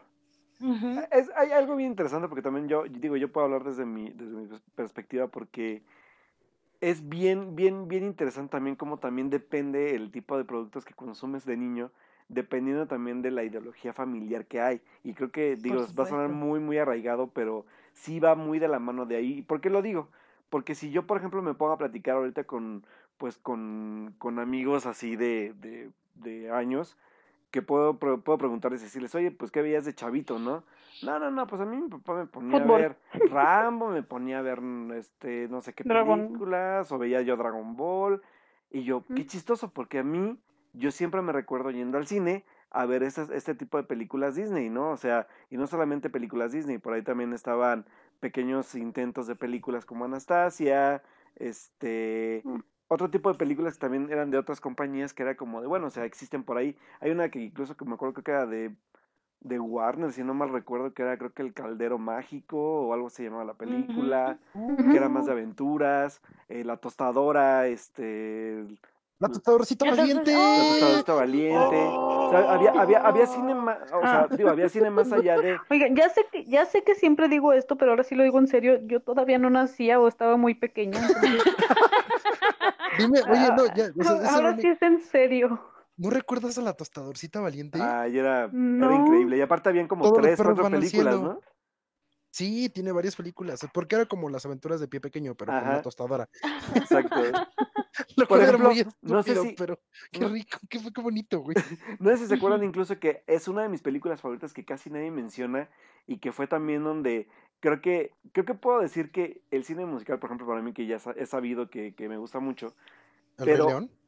Una, no, ahí los voy a sorprender. Que hable. Ahí los voy a sorprender un poco porque pese a que yo que crecí con una con películas Disney, hay una película que recuerdo mucho porque también yo tengo cierto gusto por películas de baile, porque también yo fui expuesto pues a mucho cine que además de musical tenía mucho mucho aspectos de baile y muchos aspectos de jazz. Eso creo que eso no lo había contado nunca, pero una de las películas también me hizo querer un poco el jazz, eh, muy, o sea, no soy tan fan del jazz, pero me dio el gusto por escucharlo ya de muy muy chavito. Es esta película de Warner Brothers también que es animada y que viene como de este tipo de animación mm, apegado a los Animaniacs, apegado un poco a lo que veíamos en la televisión con Pinky Cerebro, que ya muy también un poco más trabajado, que se llamaba Los gatos no bailan, que es una película que es increíble en aspectos visuales y también musicales, que si no la han visto, señores, recomiendo Los gatos no bailan. No, no la he visto. Porque Los gatos no bailan es una película que pareciera que es para niñas, entre comillas, pero el personaje es un personaje masculino que descubre que todo este nuevo mundo dentro de la industria, porque aparte es, una película... Ah, ya sé cuál es, ya la son, encontré. Son gatos que, que, que, van, a, van a cumplir su sueño de, de participar en una película. El, el, el, gato, todo lo que va descubriendo es a través de un personaje femenino empoderado. Entonces, Los gatos no bailan para mí fue una película importante porque descubrí que había también, además de animación diferente de lo que Disney me ofrecía, historias que también me daban a entender que había, sí, un personaje masculino que, que hacía cosas, pero que sí tenía el apoyo de alguien más inteligente que él y que a final de cuentas daba pie a una aventura mucho más grande de lo que yo he visto en una película Disney, por ejemplo. Porque aparte de una película coral, había muchísimos personajes que son animales, eran gatos, eran ballenas, eran leones, eran no sé cuántos miles de animales había ahí. Hagan de cuenta un tipo Zootopia. Zootopia. Pero esta película mucho, es mucho más, obviamente mucho más aterrizada a la época y también la animación es increíble porque es animación en 2D. Entonces la verdad es que si no la han visto la recomiendo porque también es una película que yo la sentía por primera vez algo atípico, pero que era, no iba ni del lado del, del, cine descriptivo de niños o niñas. Era un cine general, familiar, pero que contaba una historia también de empoderamiento a través de un personaje femenino que no era primario, pero que sí daba mucho pie a eso. Ok, pues interesante cómo hemos desarrollado no solamente los estereotipos que nos, que nos forjaron y que creímos que no estaban ahí, pero al final sí estaban, y también cómo vamos desarrollando estos nuevos personajes, ¿no? De convertirlos en damiselas en peligro a convertirlos en verdaderos líderes de la acción. Aquí sí empezaría yo a meter, por ejemplo, a Ghibli, ¿no? Donde, donde todos sus, sus personajes, este, principales femeninos son los que llevan, llevan la dirección. También tuvimos princesas ya un poquito más afuera de los estereotipos, como eran Pocahontas, La Bella y la Bestia, una Yasmín que también era rebelde, Mulan, que es la princesa por excelencia en este movimiento animado de Disney antes de que terminaran de convertirse en, los creadores de la asquerosa Chicken Little y vacas vaqueras. Pues todavía alcanzaron a hacer cosas interesantes. Que, ojo que, que, pero... que, antes de dar el paso a la tercera dimensión tuvimos nuestra última buena película que cambió también este, esta, esta imagen que es la, la película de Lorraine y el Sapo. Así que por ahí la, ahí murió la animación 2D, pero dejó un buen parteaguas para este Fíjate que a mí, lo que la princesa y el la princesa y el sapo para mí es, una de las películas más infravaloradas. Exacto. Por supuesto, sí, la gente casi no habla de ella y es preciosa. incluso la música es hermosa. El jazz de la música, o sea, la, eso, eso, volvemos al jazz y te digo, o sea, aquí sí es una mujer ya diferente, como que piensa por sí misma de, ah, es que, tengo un sueño y, y, voy, a trabajar y, ganar dinero. Y, que, ojo, porque ah, hablamos y, no tiene hada madrina. Además, exacto. Este. Hablamos de, sí, sí la tiene, pero ahí sí voy a, voy, voy a, voy a un poco, porque la tiene, pero es una dama. amiga? Una, una damadrina muy diferente y que aparte la, la lección que da es totalmente diferente a lo que hemos visto antes, a través de líricas de las canciones que en serio aportan a, este empoderamiento del que habla la película, que es este Mamá Odi, que es esta como chamana que le dice a ella tal cual con la canción, trabaja duro, eres, eres una mujer independiente y trabaja y logra las cosas por ti, ¿no? Sí, y es así como el así como cuando Elsa le dice a Ana de no te puedes casar con alguien que acabas de conocer y de ¡Oh! También ese fue un momento así para todas las princesas de, ah, sí, si quieres conseguirlo tienes que trabajar. Exacto. Sí. Y por momentos, porque se fue también pasito a pasito, ¿no? Tuvimos a una bella que ya estaba esperando poder leer, tuvimos una Pocahontas que era la voz cantante de su pueblo, tuvimos, eh, tuvimos a Lilo que se convirtió en una... Esa la iba a mencionar, así te decía, se nos está olvidando una de las películas más transgresoras en ese sentido. Por supuesto, una familia completamente disfuncional, cero representativa de la gran mayoría americana y del American Dream, con una aventura donde Lilo lleva las, las riendas y, sobre todo lo más divertido, cómo domestica a Stitch, ¿no? Cómo convierte su voluntad femenina, una voluntad femenina infantil, en una motivación para que un monstruo horrible se convierta en el mejor compañero de vida. Sí, es preciosa la película. Entonces, y así fuimos, pasito a pasito hasta llegar a Frozen 2, de la cual no vamos a hablar de hoy porque... Yo empezaba con Frozen 1, o sea, porque también fue muy diferente. No, lo digo, lo digo porque, porque es la más reciente. Oigan, por favor, tengo una hora esperando para hablar de Frozen, nada más viene para eso. A ver, habla de Frozen 2, no, por no me pueden decir que no. No me pueden decir que no vamos a hablar de Frozen. El podcast de Frozen es por allá, ¿eh? Es que antes de poder hablar de Frozen y de ya, conocer esta nueva era animada y donde ya no son damiselas buscando protagonismo, sino que ahora son las heroínas. Pero antes de continuar, vamos a ir a un corte. Regresamos aquí a un Hangout más de la cuarta pared. Los temas más relevantes del cine y la televisión los encuentras en el podcast de la cuarta pared MX. Listo, después de este corte rapidísimo y después de cortarle toda la inspiración a Montserrat para hablar las próximas dos horas de Frozen, ahora sí, nos vamos a ir con nuestra heroína. ¿Cuál de, cuál de las dos sería más heroína para ti, Monse? ¿Elsa o Ana? Después de que ya viste la dos, ¿quién es más heroína? Elsa. Ay, Dios mío, peleate tantito por Ana. No, no, no, no, discúlpame, no, y con todo respeto para Ana, pero aquí viene mi eh, lo que voy a atreverme a decir, pero después de ver Frozen 2, Elsa es uno de mis personajes favoritos de la década. O sea, se convirtió en la Fuertes declaraciones. palabras mayores. sí, la verdad. O sea, literal, literal una, una, una parte en la película donde estaba esperando que Elsa dijera multipase. Chale. Pero no pasó porque quinto elemento, pero bueno, está bien. Ay, spoiler. Tengo que verla para entender ese chiste. Sí, de, hecho cuando llegues a esa parte te vas a empezar a reír cuando, ah, multipase. Ok. no, pero esto, es precisamente el, punto al que, al que nos dirigimos, porque ya vimos que primero, pues el cine para niñas, qué horrible, y guacala, y, y música, y exageración, y drama. Y luego ya las vimos más como un sidekick, más evolucionado, con más poder de resolución, pero llega un punto en el cine en el que no solamente son protagonistas de su propia historia o salvadoras de su propia historia, como lo fue, por ejemplo, Mérida, que la tocamos en un principio. O sea, no solamente salvarse a sí misma, sino de pronto ya son las que salvan al resto de las personas. Este ejemplo para mí siempre va a empezar con Mulan, digo, soy un iletrado en el cine y seguramente hay 20 mil opciones diferentes a Mulan, pero creo yo hasta donde recuerdo que la primera ejecución donde yo vi a una mujer salvando al resto de la película fue Mulan.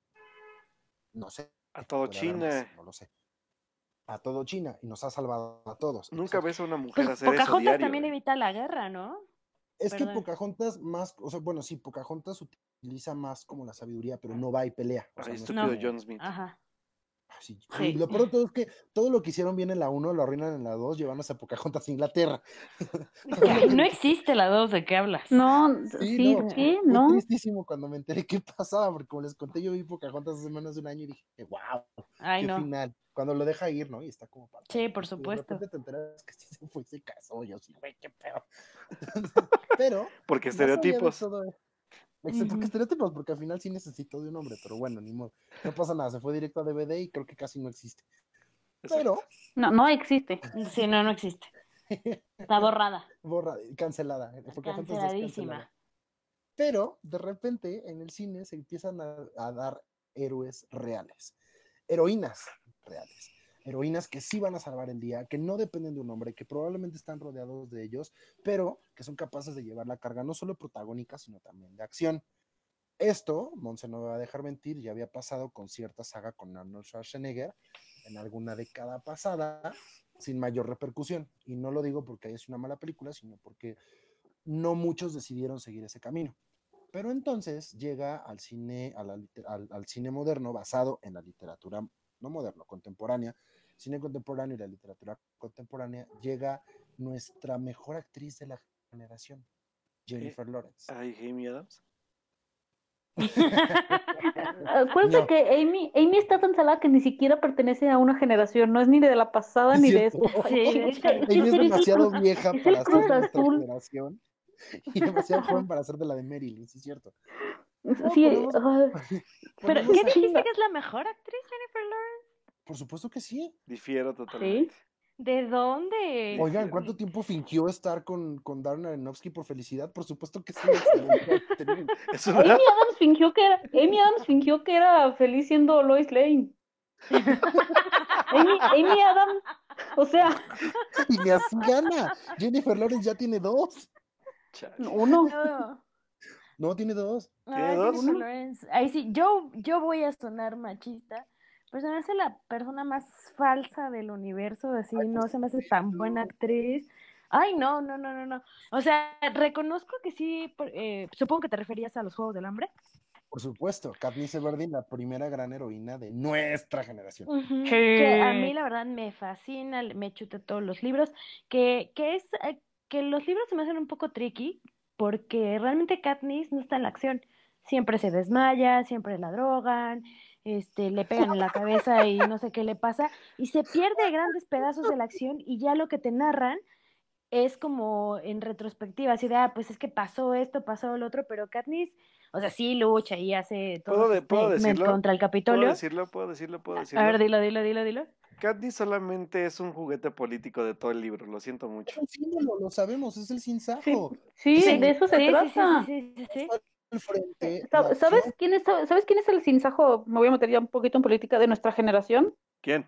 Si saben, si saben de NFL, Colin Kaepernick. Ajá, ven, sí, ¿no? Lo de la rodilla. Ven, Sí, Sí. El, el, el que se, el que se arrodilla durante el himno, que ya, sí, sí, sí. o sea, todo esto para mí es el sinsajo de nuestra generación. O sea, no porque es más lo- que es más tres años, Es más lo que representa que lo que hace. Ajá, sí, O sea, es precisamente un símbolo. Ujú. Como Harry Pero ahí está el, pero está el símbolo. Hermione es otro de los grandes personajes que al final De hecho, ya llegó antes. teniendo- Ajá, bueno, Hermione llegó antes, pero Hermione no era el centro y nunca lo fue. Sí, en realidad, nunca fue protagonista. las películas se Mejor llaman Harry el- Potter. Sí, y el, ro- el pelirrojo inútil era más protagonista que ella. Ron Sí, pero sí. aún así sí fue un mensaje. Güey. Tenía que decirlo, lo siento. Eh, Este, Pues que creen que ahora su Pero hija de Ron Howard ahora ya es esta directora. No, bueno. Mi querida Bryce Dallas Howard, te amo. Bye. Sí, va de Sí, sí, sí, sí, sí. La amamos. Pero te Hermione, quizá no fue protagonista, pero sí es también un símbolo. Eh, Ajá, Eh, ahí, ahí lo. De, de la chica inteligente, de este, de la que está aquí dándole los libros y todo. Mi papá, por ejemplo, que él no le gustan las películas de Harry Potter, dice, son las películas del chamaquito y el sin nariz. Ya sabrán quién es el sin nariz. Ah, Y, y dice, no, el sin nariz. el Michael. Jackson, ¿no? Sí, yo, yo Carmen también pensé en Michael Campuzano. Carmen Campuzano. Ya hay película de Carmen Campuzano. Sí. Harry Potter y Ya no voy a decir nada. Ya, Ya no. Bueno, Mantengan la la- B15, por favor. a él, a él no le gustan las películas, entonces no le gusta Harry Potter, pero dice, pero es que el chamaquito no hace nada. A él le resuelve todo su amiga y, y- y la chamaquita, así dice Hermione, para mi papá, que está, o sea, él es totalmente ajeno y todo, eh, Hermione tiene más protagonismo y destaca más en las películas que Harry Potter. Es que, es que hay un tema, y eso es precisamente hacia donde vamos a girar en este caso. ¿Qué tan heroína es una heroína y qué tanto tiene que cargar la acción? ¿Por qué? Porque Hermione se convierte en una voz y una heroína de, una, de nuestra generación y de muchísimas voces, y tanto es que empoderamos a Emma Watson y condenamos al ostracismo a Daniel Radcliffe. Pero. Hermione es un tipo de heroína, la- es es un wormbook. Es una chica que se sabe todos los hechizos, que sabe dónde buscar la información y que pocas veces, si no es hasta cuando ya está muy avanzado este rollo y cuando J.K. Rowling descubre que el empoderamiento femenino también le da de comer, le da a Hermione un rol mucho más pesado en cuanto a la acción. Y Cuarón hizo un Mm. gran favor al personaje Claro. a partir de, de la versión 3. Pero Hermione era un tipo de, de- de heroína pues, soporte muy estereotipado que lo puedes ver mucho en videojuegos. El personaje femenino o es la bruja o es la oráculo, pero no es ni la. No, no, no es caballero y no es este, espadachín, ¿no? Entonces, ponemos lo mismo. Tu apunte de Katniss era bien interesante porque hasta que tú lo dijiste me di cuenta que es cierto, ¿no? Que a final de cuentas, pues Katniss pues es una cheva que es difícil de tirar, pero pues tampoco es como que sea una persona que pueda dirigir una batalla, porque evidentemente no lo hizo, por eso le mataron a la hermana, pero bueno, esa es otra historia. ¿Qué otras heroínas o qué heroínas sí podemos considerar en, el- en- en el momento actual? ¿A ustedes quién sí consideran un personaje que realmente puede rescatar al resto de los demás, sin ser el One Book, sin ser la chica nerd, sin ser la que soluciona con magia? Moana. Uf. ¡Eso! ah, yo creo que era Lilo. ¿Cómo? También Lilo. Sí, pero a mí en Moana Moana, igual. bebé. Creo que también. Lisa Simpson. Wow. Sí, dio un Acuérdense que Sí. la televisión existe, por ya sé que está- en serio, discu- Luego disculpen, te no, hago ya un sé- hangout a ti de serie. aquí en la cuarta pared la gente no ve series, No. Híjole. pero yo sí pondría a Lisa Es que ya no tenemos tele. Nuestras No voy a entrar a ese tema otra vez. no, por favor. No, pero, pero o sea, bueno, sí está padre también Lisa Simpson. Pues es que Lisa Pero Simpson es un personaje que, que viene desde ese. ¿Cuántos años tiene ya la Simpson? 20. Treinta. 30. No. ¿qué te pasa, querido? Tiene más de 30. Tiene, trein- tiene más de 30 porque el año, o sea, hace- ya festejaron sus 30 años, pues. Sí. Ah, Ujú. son del Sí, ahí tiene 89, su ¿verdad? Ay, Por eso quizá Sí, no sí. lo tenemos ta- algo tan fresco, o sea, no es un ejemplo que, que lo vea ahorita, pero afortunadamente es un personaje que sigue vigente después de 30 años y que supongo que ha evolucionado. La verdad, yo nunca he visto Los Simpsons, entonces no puedo sí opinar. un tema con Lisa. De hecho, Pero- yo siempre he creído que Lisa estaba adelantada a su tiempo. Muy, que sí. Lisa de repente se convirtió en un personaje muy astringente. O sea, de ser una, de ser una voz dictante dentro de la familia, de ser una voz revolucionaria, de volverse budista, vegetariana y, y de, y de estar muy conectada a sus sentimientos, ya para las últimas temporadas se vuelve un pain in the ass. Sí se vuelve la clásica niña de yo lo sé todo y, y odio a mi familia porque ellos no saben nada. Es, un- es una muy mala evolución de un ¿Un personaje Malcolm? que pudo ser. No, Malcolm era adorable, no te metas con Malcolm. Pero Oh, no, Lis- Lisa Uy. Simpson se vuelve muy extraña. Entonces, Lisa Simpson empezó como, como, como John Sheldon y terminó como Sheldon grande. sí, o sea, si ves las primeras temporadas de Los Simpsons, sí, a mí sí se me hace como que estaba adelantada Sí, a esos, a ese tiempo, Lisa. Sí, Lisa, Lisa, Lisa era muy bueno. Tienes toda la razón. Lisa, Lisa Simpson es un muy buen personaje. Pero en, Ujú. en- te digo, atrás, ¿no? Ahorita yo siento que ya no es tan relevante. No, ahorita cero, los Simpsons son cero relevantes. Pero por eso tenemos a Elsa, por ejemplo. Sí, vino sí, obvio. Entonces, aquí Porque ella no es ni princesa, ni siquiera reina, es una maldita diosa hermosa, empoderada. Entonces, vamos a, a cronometrarlo. Tienes 45 minutos para hablar de Frozen. ¿Qué? ¿Por qué tan poquito? ¿Qué? Si apenas iba a narrar toda la película. No, ya la narraste una vez y fue lo mejor que me ha pasado en el año.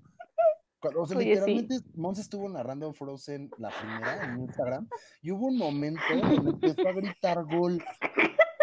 Y yo, güey, ¿qué está pasando? ¿Por qué? Y Monse, gol, gol, perros. Y yo, ¿qué está pasando? Y luego se puso a cantar el himno de la América en vez de Lady Go, lo cual Ah, Fue divertido. sí, fue, fue bastante No droguen, Pero a ver, amigos, por platícanos, favor. platícanos, Monse. ¿Por qué Elsa es una diosa y es la representación del heroísmo femenino en estos tiempos? Ok, bueno.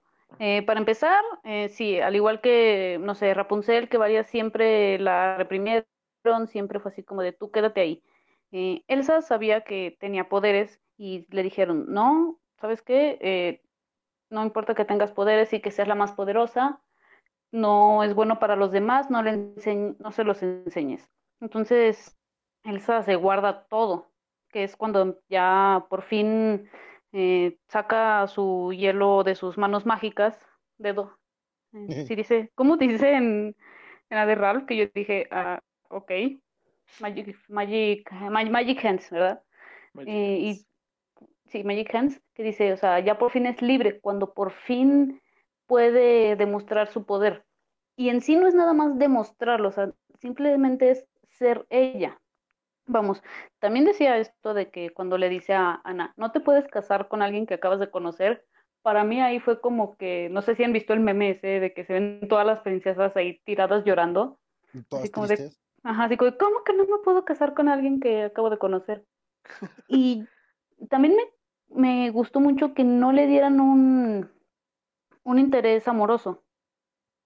Y como ya vimos en, como ya vimos en Frozen 2, al parecer ni siquiera le interesa la- el, el amor a ella. Ahí es el avatar, no necesita el amor. Sí, exacto, ella, ella es el amor. Exacto. Ah, El quinto elemento, multipase. El amor de pareja, ¿no? Porque el amor de hermanas es algo que sí está muy fuerte Sí, en la sí, o primera sea, o sea, el película. interés, sí, o sea, el interés romántico, es lo, lo que decía, no le interesa a ella. Que De hecho, que sí- lo sí vemos en, sí Frozen 2 en un flashback. Que es Sí. así que Ana está jugando de, oh, y se besan y se casan, y Elsa es así como de, ay, guácala. Sí, Y de hecho, raro. yo ahí, me- ahí me vi toda proyectada, porque yo siempre es así como de, ay, no, guácala el amor. Así. La puerta es el amor. Love is an open door. Ay, no, qué bonito. Pues tienes que aprender más de Ana, ser menos, crazy? ser menos Elsa y ser más Ana. Por eso no te cae bien Ana, porque tú eres Elsa. Sí, Y todos aquí somos Anas. Bueno, no sé. Fabs, ¿tú eres ganas Elsa o- tienes. No, yo creo que soy más Elsa. ah, Dos Un Elsas poco. y dos Anas, Sí. Beto, Beto, ¿tú eres Elsa o Ana? Yo soy Ana. Ah, yo soy Ana por mil, sí, así sin problemas. Como de, ¿sabes qué raro? Completas Completas hasta mis sándwiches. Sándwiches. Eso, Eso quería quería decir. decir. No había encontrado quien pensara como yo. Sí, igual que yo. Estamos sincronizados y algo Y puede algo puede explicarlo. que así que debía pasar. pasa. Digo adiós. Ya que ya. Digo adiós. Ya, eso es mejor ya. Hay, hay, hay un tema, Fab. Creo que les di demasiado tiempo para hablar de Frozen.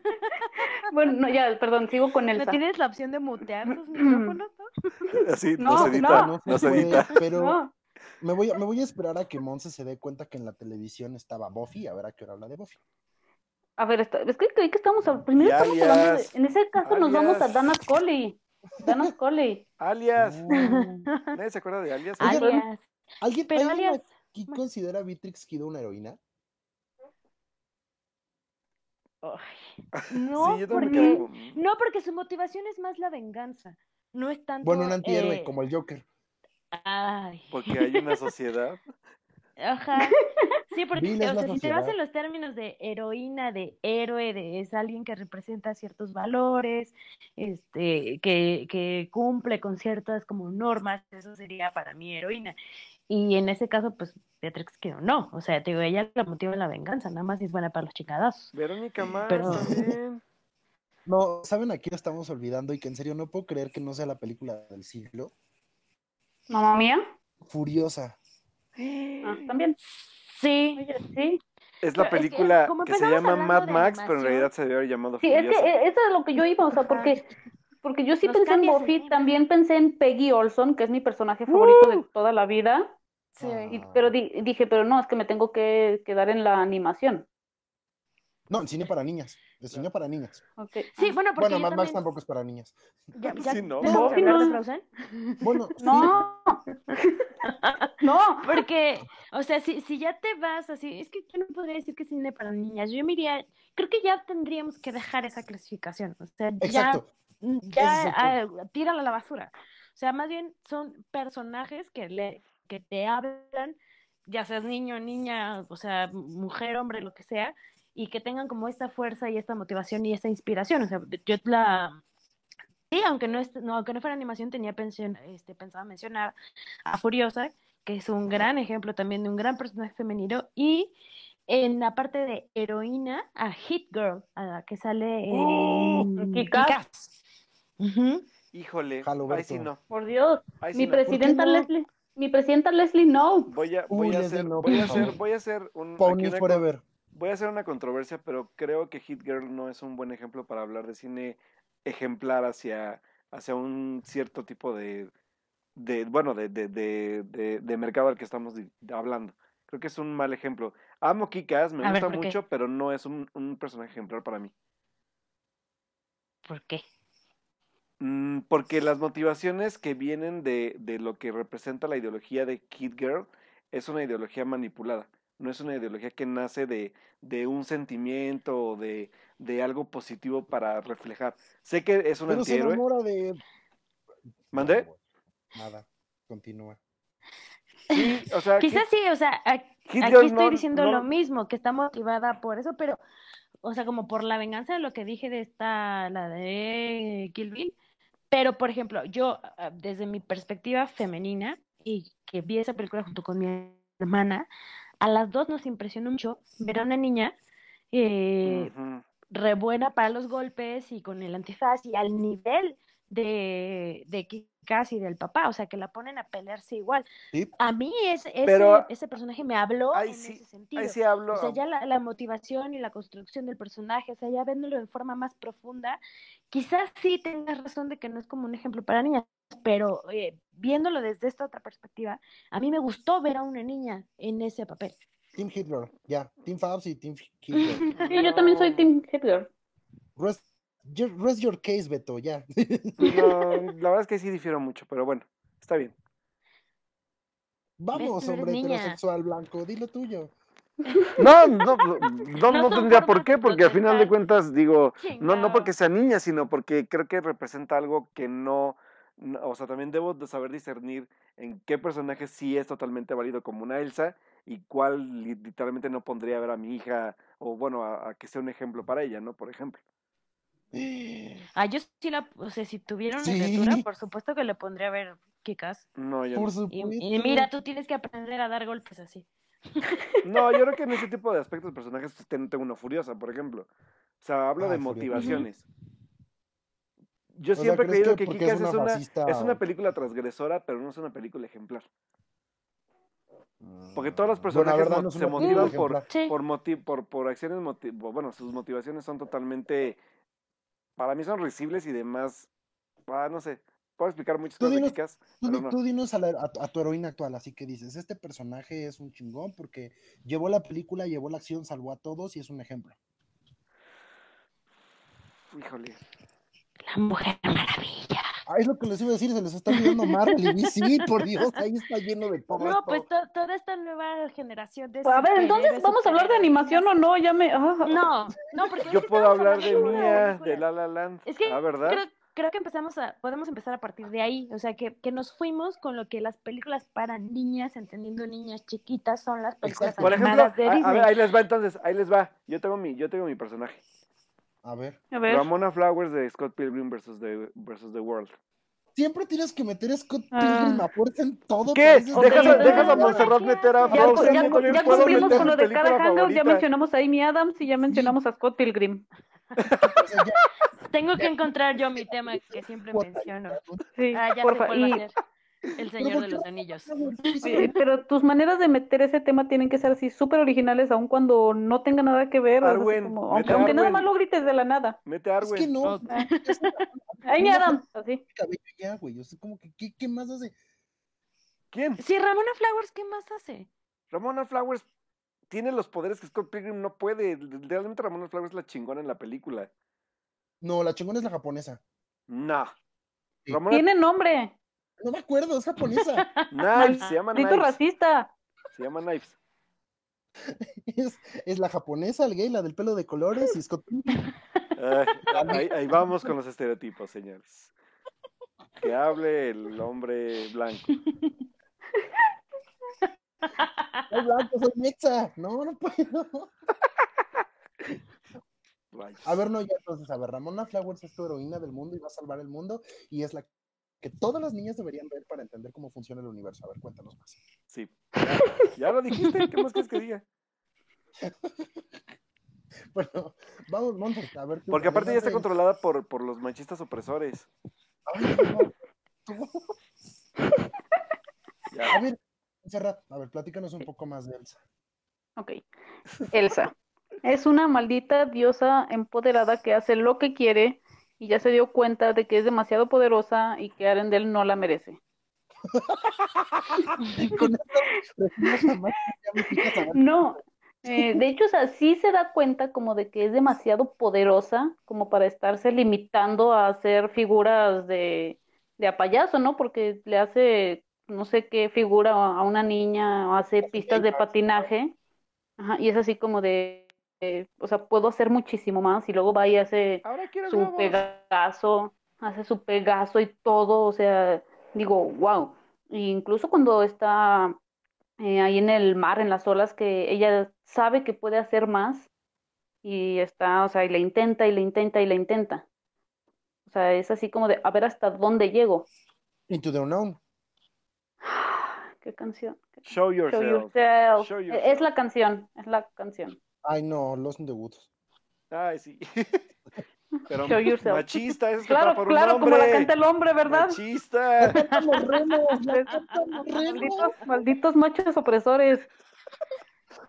Ya estamos cruzando el terreno de los spoilers y Fabs está como en su casa, así como de. mm. Sí, lo siento. Ah, bueno, los... Ok. Into the unknown. No, así de, no Ok, hoy me pongo a escuchar el soundtrack. Así no entiendo ni un carajo. Ay, Na, na, na, y, oh, na, na, na, na. Ay, el origen de la canción está muy bonita. Ya, Sí, está muy bonita. Cero spoilers, ya, bye. Sí, ya, ya. Bueno, sí, entonces Elsa es lo mejor del mundo y me gusta que por fin se haya aceptado y conocido a sí, a sí misma y que acepte matrimonio conmigo. Por ese tipo de reseñas, todo el mundo cree que Elsa es bisexual. En está hablando de sus poderes y de, y de aceptación y de cómo se conecta con el universo. Pero esa es otra historia. Por eso nos vamos a ir con Fabs. Fabs, a ver, tú dinos. ¿Cuál es tu Pues mira, mi heroína de hoy es Melissa Benoist, que le hizo Melissa Benoist, la de Supergirl. Supergirl. Porque, porque hoy, no sé si hoy o ayer, eh, la Ah, Fue en hoy. redes Fue hoy. Que platicó sobre el abuso que vivió a manos de su, de una expareja que la maltrató y la Sí, golpeó y. Era su pareja de Glee. híjole, ah, yo no, no sabía quién era el, el tipo, pero el que haya, ¿quién? El que, El, que era su novio en Glee. Pero no el, no el, no el, no, Blake no- Jenner. Fue Bla- Blake Jenner. Ese, el que tiene cabeza de Que de, que de hecho salió en un episodio de Supergirl. LOL. Bueno, yo no, no sabía que era él, pero que ella tomó sus redes y que difunde este mensaje, que al final cierra así de, este mensaje es como de esperanza para las mujeres, para que veas que no estás sola, para que, este, para que sepas que necesitas buscar ayuda y aquí estamos y pone el mensaje de ayuda, la verdad, a mí se me salieron las lágrimas. Entonces, para mí, hoy, hoy ella es mi heroína, eh, en ese sentido regresando ya al tema del podcast, o sea, tenía que sacar mi mensaje feminista porque lo traigo muy a flor de piel por la marcha de, ayer. Que bueno, no me voy a meter en cosas políticas, pero este eh, ya tengo regresando al tema como de esta fantasía, de, de este tipo de personajes que, que, que, nos empoderan. O sea, creo que Wonder Woman, o sea, estas de Capitana Marvel, eh, Black Widow, todas ellas, eh, incluso, ay, ¿cómo se llama la la, la de Wakanda. La, este... Okoye. Ella, Okoye. Churi Okoye. Okoye. las dos, las dos. O sea, bueno, me refería un poco más a Okoye, pero las dos. Ah. O sea, son, son, son personajes tan bonitos que que es, es, es muy interesante ver que ya se está dando este protagonismo, que a pesar de todos los ataques que se dan, porque pues, cuando anunciaron Wonder Woman que iba a ser galgado cómo se cayó el internet en, ataques cuando se salió Capitana Marvel, cómo se cayó el internet en ataques hacia Brie Larson, pero ahí siguen y que nos dan este ejemplo de, de, que aquí estamos y que nos van a seguir haciendo películas a nosotras las mujeres porque pues las estamos exigiendo y que ya nos vemos representadas de otra manera. ¿Puedo, hacer, otra, vez mi disclaimer machista? No. Ajá. No. No, no, no, digo porque yo sea machista, por la visión machista de que seguimos aún así teniéndola, porque, por ejemplo, los ataques hacia Brie Larson cuando salieron las primeras imágenes de la Capitana Marvel y obviamente los primeros comentarios que salieron hacia Gal Gadot cuando salió con el disfraz de, de, Wonder Woman, ¿no? Digo, ya, ese era mi disclaimer. O sea, como divides como con este con esta cultura machista el como el, el taco de ojo está con, con Gal Gadot y con eh, Brie Larson no se veía absolutamente nada atractivo sexual, pues obviamente hay que criticar al que no tiene atractivo sexual porque pues no me llama la atención. Híjole. Sí hay, que, sí hay que ver muchísimo también la visión de Patty Jenkins y de Zack Snyder comparada con la que tuvo Capitana Marvel. Sí, porque si ves a Wonder Woman en, en, tanto Batman v Superman, sobre todo en Justice League. Sí, digo, yo, yo, yo lo sé porque sé que, o sea, sé, sé cuál es la visión también de ambos directores, pero aún así, y vuelvo a la parte creencia o visión machista, pues obviamente aún así cargado en el aspecto de cómo, cómo, cómo está presentada visualmente para machistas hombrecitos, pues es más, más atractivo no criticar un aspecto que es sexualizado, que no es tanto obviamente con la visión de Patty Jenkins, pero que es, está un poco ahí el toque a lo que hace Marvel con, con este personaje, ¿no? Hay, hay que tomar en cuenta también de dónde vienen las dos actrices, porque Brie Larson en la vida ha sido sexualizada, y Gal Gadot sí. Claro. Gal Gadot, sí, Gal Gadot ganó concursos y no sé cuánto. Ajá, es, ajá, es Miss Israelí, una cosa. Así, solo un ejemplo que es también, voy a estereotipos otra vez. Claro, exacto. Entonces, como Brie Larson jamás en la vida ella presume sus títulos en vez de presumir lo que sea que deba presumir de su cuerpo como, como Gal Gadot, aprovechó y, capitalizó en su momento, también le da un 20 mil puntos de desventaja ante, ante la comentocracia ridícula, naca, de machistas, tontos que viven en el sótano de su mamá. Pero bueno, ese es otro tema. bravo, este, bravo, bravo. Qué este buena descripción. Bravo. En, en, este caso, continuamos con, con Fabs, que nos decía que las heroínas perfectas están en Marvel. Pues no perfectas. no pongas palabras en mi boca. Yo te escuché decir clarito que Scarlett Johansson era la mejor heroína de la historia. Pues está grabado. Probablemente ya lo vi, pero sí estaba grabado. Piensa bien tus siguientes palabras. Se pues mira, creo que el personaje de Black Widow sí ha evolucionado bastante. O sea, a mí en lo personal Scarlett Johansson me cuesta mucho trabajo porque creo que no le han dado tan buenos papeles.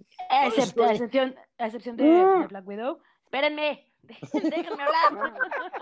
Mm, mm, o quizá no he visto buenas películas de ella. A mí no me parece una gran actriz. Eh, sí. Ya se nos murió Monse aquí. Monse, ¿estás viva? ¿Es normal sentir el brazo izquierdo adormecido? Qué triste. Perdón, perdón, pero, o sea, digo, no me quejo ni la voy a criticar ni nada, Y, pero a mí sí me gusta la evolución que ha tenido Black Widow en las películas desde la primera que salió en Iron Man 2, me parece. Exacto. Ya hasta la, hasta la última de Endgame, creo que el personaje se ha crecido muchísimo y sí se va a dar la película de ella, ¿no? Este, año. ya no sé si fue rumor, ¿no? Entonces el que lo hayan, ya se haya logrado eso para mí es un gran paso, entonces estoy muy contenta.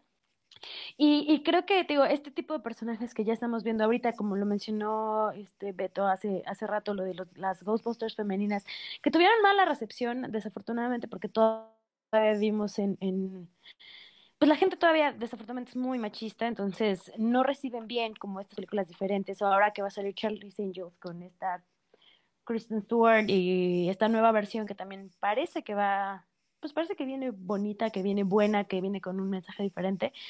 Creo que eso es lo que hay que empezar a buscar y eso lo he mencionado como en todos los otros podcasts en los que he participado, ¿no? De seguir exigiendo este contenido que ya nos están dando, pero que queremos ver muchísimo más, porque representativamente hablando, pues todavía nos quedamos muy cortos. Y que no solamente hablamos de talento de gente también eh, frente a cámara, sino también detrás de la cámara, como decíamos de Patty Jenkins, porque esa es la visión también que va a aportar a, a este tipo de productos, ¿no? Ujú. Exacto. Oigan, aquí, no, bueno, nada más es Jennifer pregunta. Lee. Jennifer Lee, si ya hablamos de personas detrás de cámaras, Jennifer Lee, directora y escritora de Frozen. Claro. Olivia Wilde con Booksmart, Claro. Ujú. Greta Gerwig, Bryce Dallas Howard, Sofía Coppola. Que por Watson. cierto, para quienes no hayan visto alguna película buena de Scarlett Johansson, de Scarlett Johansson, hay una película que dirige Sofía Coppola, Y se llama Lost in Translation. que es una Ay, no, la chulada, chulada de película. Ay, no, a mí no me gustó. En Quizá- este momento tenga que volver a verla, Voy a, voy a hacer un cruz azul y voy a renunciar a la cuarta pared en vivo. Perdón, digo, ahí sí ya es algo súper personal. A mí esa película no me gustó. Quizá fue en el momento en, en que la vi, que todavía estaba pues más Laura. chamaca, que era menos, momento. este, que era menos cinéfila, se podría decir, que no tenía como tanta profundidad, que no buscaba un cine diferente. Quizá por eso no me gustó, tal vez debería volver a verla, pero yo no tengo un buen recuerdo de Y de esa paso te ves película. María Le daré una Antonieta, por oportunidad. favor.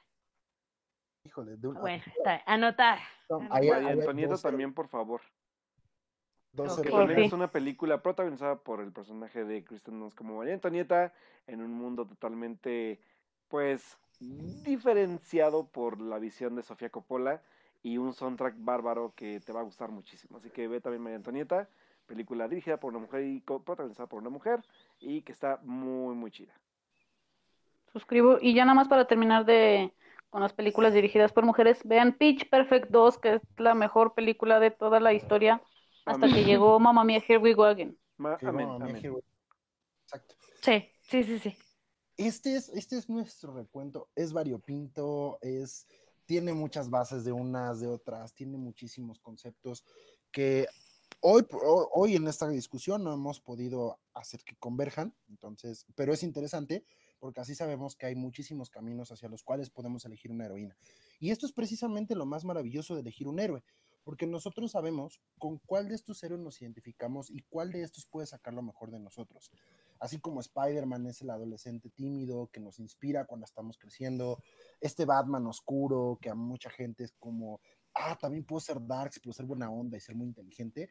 También tenemos ahora, por ejemplo, personas que confían en su hermana como su, su equipo personal para salvar al mundo, gracias a Frozen. O Ujú. sabemos que hay Sí. gente que puede liderarse a través de la voz, como lo han enseñado las nuevas películas de Disney. Nos han enseñado que ser bonita no lo es todo, que puede ser feliz gracias a Fiona, ¿no? Entonces, este tipo de, de- de nuevas heroínas y de nuevas, de, de nuevas formas de interpretar no solamente lo que tenemos, sino lo que podemos dar, esto es lo que convierte al cine para niñas en el cine universal del día de hoy. Y esperamos que la representación de las mujeres siga creciendo para toda la vida y esperamos que haya interpretaciones nuevas. Yo quedé encantado con Spider-Gwen en Spider-Man Into the Spider-Verse. Para mí es mi heroína Sí. es, es- es actualmente mi heroína favorita. ¿Por qué?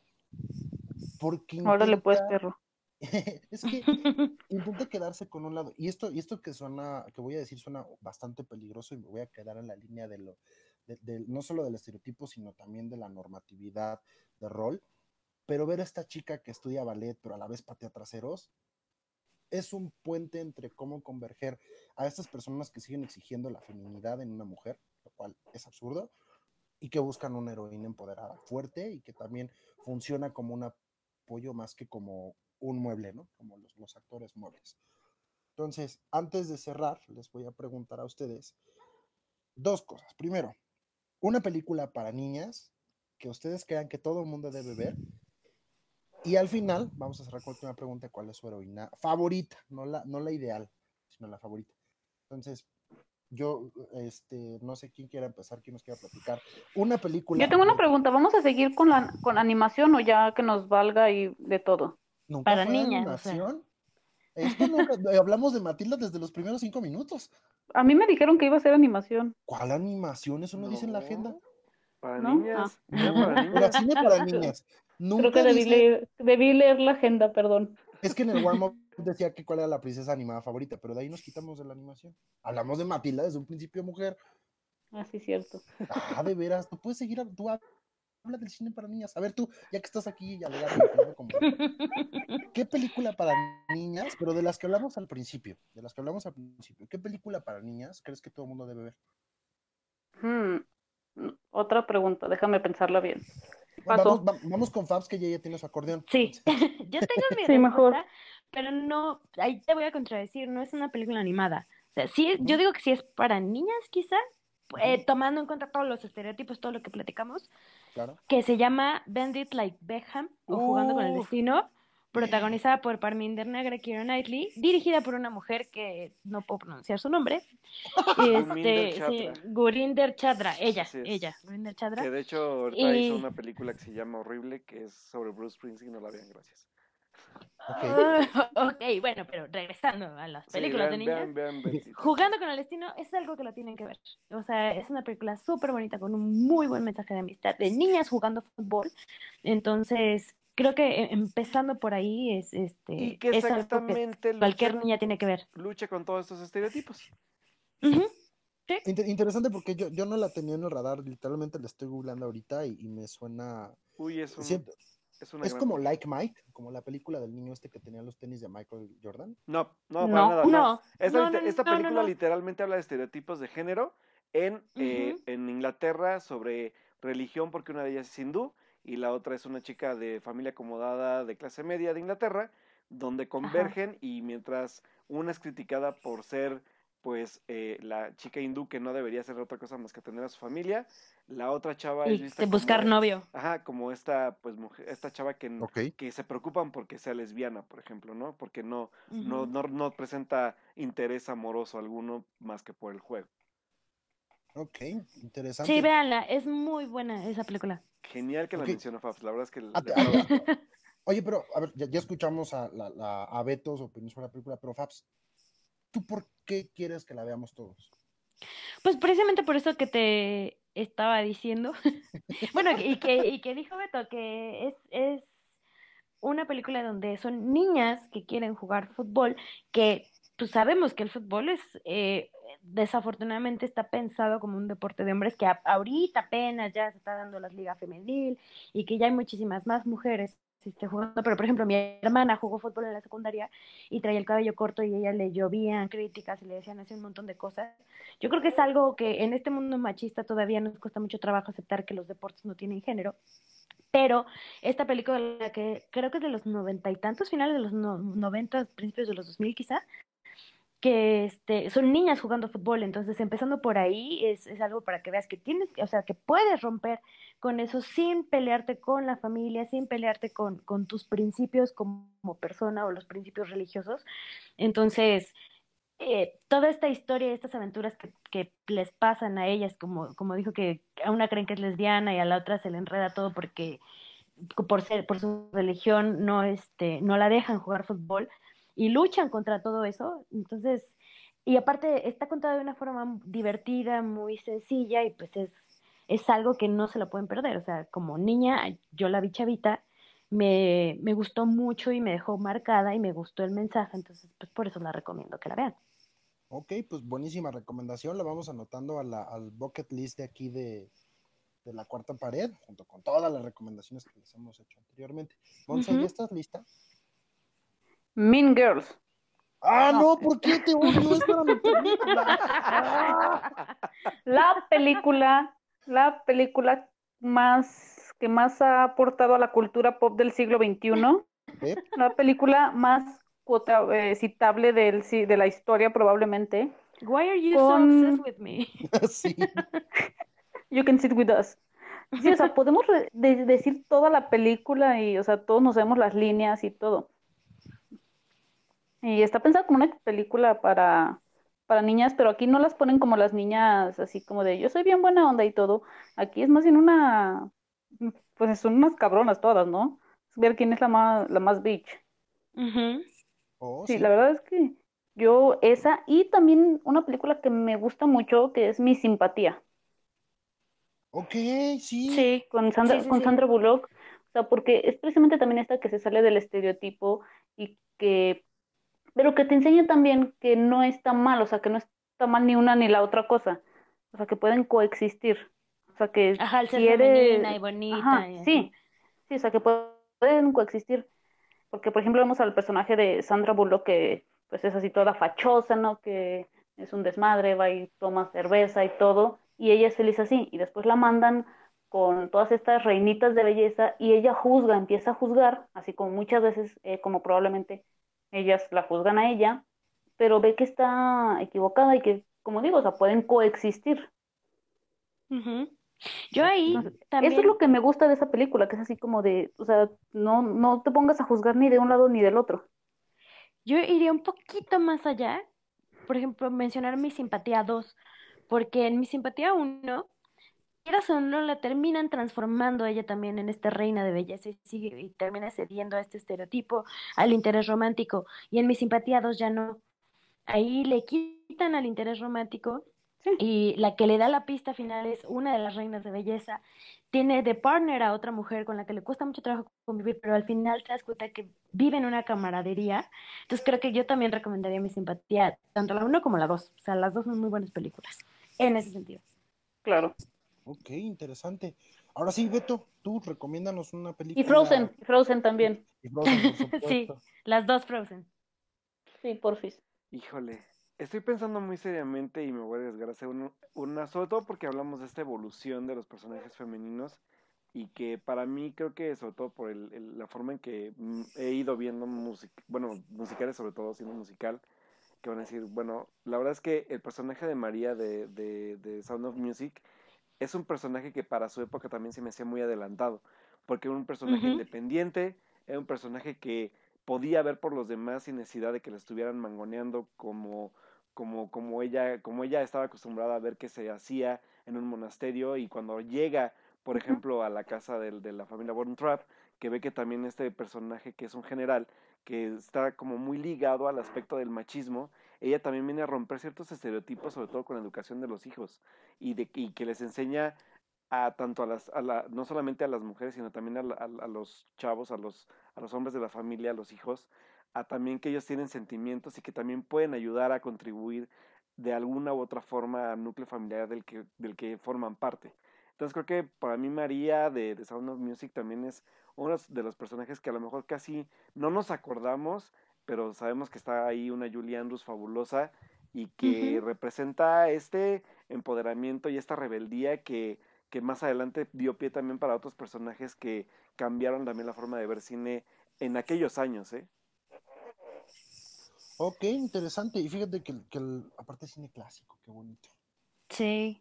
Yo, yo como última intervención, creo que todos debemos ver eh, Si yo tuviera 30. Sí. Es una flick de la cual ya habíamos hablado en algún otro, en algún otro hangout. Y es una lección de vida bien interesante porque no solamente habla de qué tantas estupideces anhelamos cuando somos jóvenes y qué tantas estupideces hacemos cuando somos adultos. Claro. Pero no solo Totalmente. eso, también nos ayuda a entender. Y es, y es divertido porque en la película nunca muestra en qué momento Jenna se vuelve, se vuelve malvada. Jenna joven regresa, o sea, llega al, al- presente o al futuro, como quieran llamarle, de los 30 años, Y en realidad no se ve esta evolución de cómo se convierte en la niña tonta, en el patito feo, se convierte en la, horrible monstruo que todo el mundo teme y que nadie debe meterse con ella, que todo el mundo está esperando para, para apuñalarla por la espalda. Y habla mucho, no solamente de estos miedos universales como el, miedo al fracaso, el miedo a quedarse solo, el miedo a no tener amigos, el miedo a no ser aceptado, sino también habla mucho de cómo entendemos desde pequeños y cómo nos entienden, cómo, cómo nos hacen forjar el amor a través de lo que somos, ¿no? A Jenna se la había educado para ser una mujer exitosa, en ser una perra, porque eso tenía que ser, y en algún momento de su vida se convierte en un pilar que la transforma. Y a mí el personaje, de, su personaje, me hubiera gustado conocer su personaje real, o sea, esta mujer de los 30, más cercana a Sex and the City que al diario de una princesa, ¿no? Y vemos un final pues, o sea, no es un spoiler, pero vemos un, primer final triste y real, ¿no? Aleccionador, donde te da una cachetada y te dice, ah, eres una mujer malvada y no mereces lo que, no mereces lo que crees que mereces, ¿no? Regresa y hazlo todo de nuevo. La película es muy girly, la película está centrada en la visión femenina, en, está creada en un universo pasteloso y rosa donde todos son mercadólogos exitosos en una revista, como todas las series y películas de los últimos 25 años. Uh -huh. Y al final es un personaje fuerte. Creo que una de las escenas, y lo acabo, tengo la gran fortuna de que reviví hace poco esta escena de thriller, donde, donde es como prácticamente un flash mob. Fue, fue realmente muy divertido para mí. Y es una película que, que mucha gente, o sea, hombres de mi edad la ven y es como de, ay, es una película para mujeres, híjolas, de que se me va a caer el pene si la veo. Entonces, y pues no, o sea, más bien se te va a La masculinidad si puede ser muy frágil. Exacto, o sea, yo, yo, ¿Sí? yo es como de, güey, se te va a caer esa mano si no ves y no, y no aprendes a lidiar con lo que crees que respeta tu masculinidad.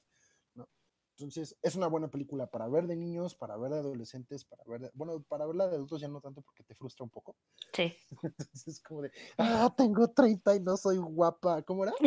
Quiero ser lista, coqueta y exitosa, una cosa así, ¿no? Entonces, ay, no lo logré, ayuda. Eso, esa es mi película que creo que todo el mundo debería ver. Entonces, ahora sí, la ronda final de preguntas. Una respuesta rápida, ya para cerrar este programa, porque llevamos para casi dos horas. Vamos primero con Fabs. Tu heroína favorita, no importa de cuándo, de dónde, animada, de los 80, de los 2000. Ok. Ya saben que yo siempre me echo mis top 10 y lo, hoy lo voy a reducir a tres nada más y voy a decirlo muy rápido. Yay. Fox, de Se Busca, el personaje de Angelina Jolie. Yo Oh. me enamoré de ella así totalmente. En esa película me obsesioné, o sea, la amé con toda mi alma. Entonces ella me gusta mucho ese personaje, el de ¿Es Fox. la, es la que le enseñaba las cosas a Macaboy? Ajá. Ah, ella. y al sí. final ella es la que saca la, la bala que se Sí. a todos. Sí. Entonces, ella, ella me gusta mucho y más por esa escena. Este, la General Organa, por supuesto, Sí, por favor. porque pues fue el personaje con el que crecí y ahorita ya de grande pues sí me gusta mucho que le hayan dado este nuevo rango, que siga ahí a la- al frente de la rebelión. Entonces, ella pues es, es em, una de mis heroínas favoritas. Y por último, El Señor de los Anillos, que ya va a ser mi sello distintivo. Este, Amy No, Adams. No, no, no, Eowyn. Eowyn, en esta escena de claro. I am no man, para mí es este de las más fuertes. Ese eh, día que me preguntaste las escenas épicas, no sé Sí. cómo se me olvidó. O sea, Sí, es lo esta que- escena donde ella dice que no es ningún hombre y es la que se la que mata al general de los este, ejércitos malos, digamos, a los. Spoiler. Ay, pero spoiler, spoiler, perdón. Este, entonces, pues ella para mí también es de mis grandes heroínas. Y ya, acabé mi top 10, mi top Ok. 3. Beto, tu heroína favorita. Híjole, pues yo creo que sí me voy a ir por Mulan al final. Ok. Nice. ¿Algún resumen rápido? Pues Mulan lo tiene todo. Valentía, esperanza, atrevimiento y aprendizaje. Un novio bisexual. madurez. Ah, ¿Eso es novio bisexual? Un novio Y bisexual. un novio bisexual, claro. Así que, ¿qué más puede pedir Mulan? Y un dragoncito bonito y un grillo de la suerte. Exacto. Monse. Eso es, raci- eso es racista. Este, como, yo- como yo soy muy copiona, le voy a hacer igual que Fabs. Le voy a decir a tres. Ok, va. Obviamente la que siempre digo, la que sin ella no habría Monse, la señora Sarah Connor. Sí. Que sí me gustó en esta última película. Yo se veía toda varas, eh, partiendo madres que, o sea, yo dije, wow, es, esa es mi, mi Sarah Connor y no lo que hubo en la quinta película que no existió, que fue Khaleesi.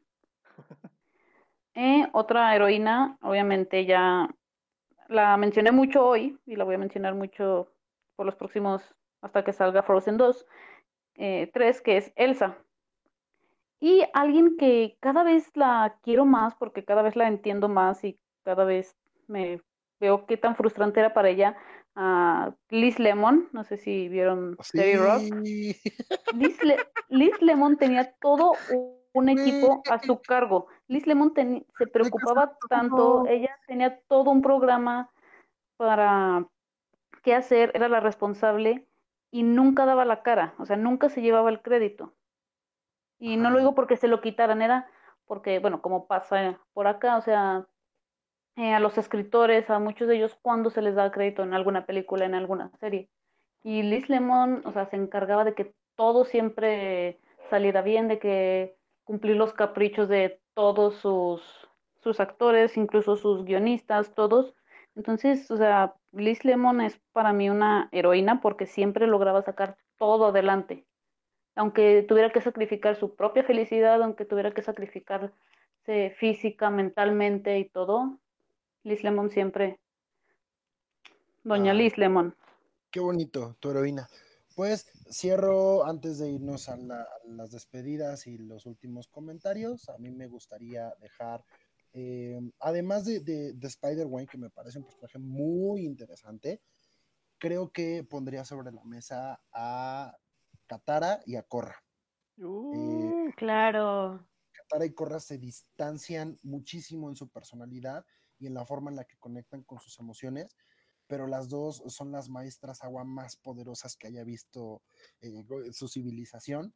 Katara, por un lado, es capaz de... Eh, el amor de Katara es tan poderoso que detiene el estado avatar, que es literalmente la conciencia más poderosa de ese mundo, ¿no? Y que además ella misma es capaz de controlar a un villano que nunca fue vencido, que fue Azula. Katara fue la única que pudo vencer a Azula, ¿no? Y la venció con astucia, con inteligencia más que con su poder. Y después tenemos a Corra, que Corra me encanta porque Corra es torpe y tonta y toma decisiones estúpidas puede. Pero no les puedo yo explicar lo que sentí cuando vi el final de la leyenda de Corra.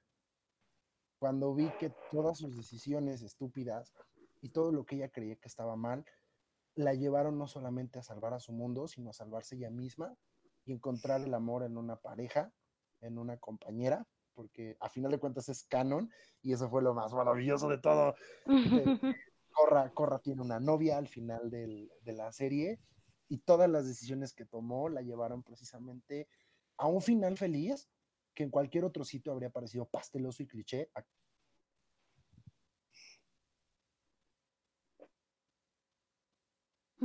Hola, se nos cayó. Dejé de escuchar. Sí, pensé que había sido mi internet. Sí, creí que me caí yo. No. Bueno, entonces lo que él estaba diciendo es que Elsa es la heroína por excelencia. Oh, yo, yo, yo estoy, estoy, escuchando, sí, está diciendo Elsa. ok, yo les digo.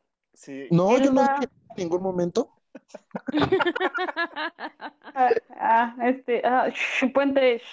Yo estaba hablando, yo estaba hablando de Corra muy feliz y muy contento hasta que la computadora se apagó.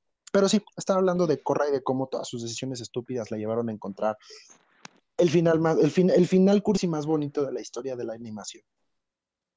Ay, qué bonito. Ya sé. Sí.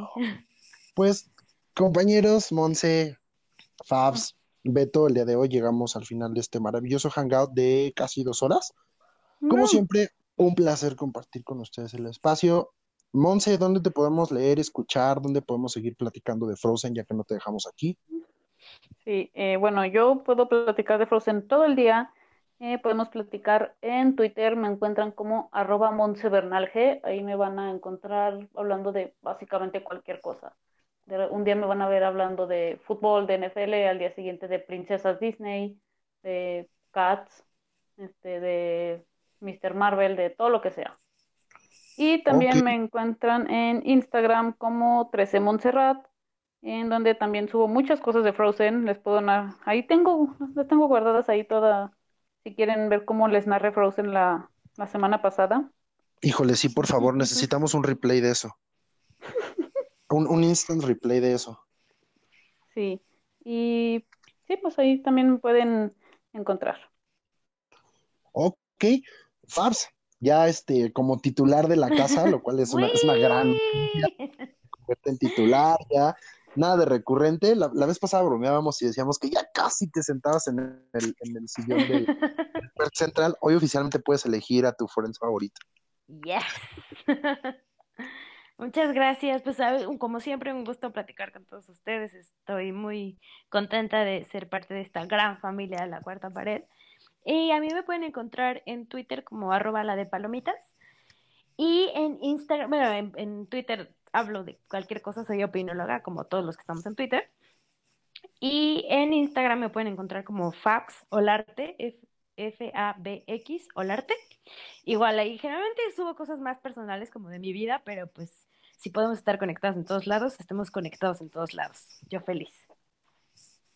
Perfecto. Y por último, Beto Molina, ingeniero, que ya, ya también llevabas ya una racha como de 15 hangouts, ¿no? Donde Sí, nos librábamos de ti. pero no, Regresaste no por fin. No se libraron de mí tan fácil, muchachos, sí. Y pues bueno, me pueden encontrar a mí igual en Twitter como Alberto Molina, el Molina va con doble O, y también en Instagram como Alberto-Molina, también con doble O, donde pues estoy platicando no solamente de cine, sino también de series, de videojuegos, de la vida diaria y muchas cosas más. Así que ahí nos estamos leyendo.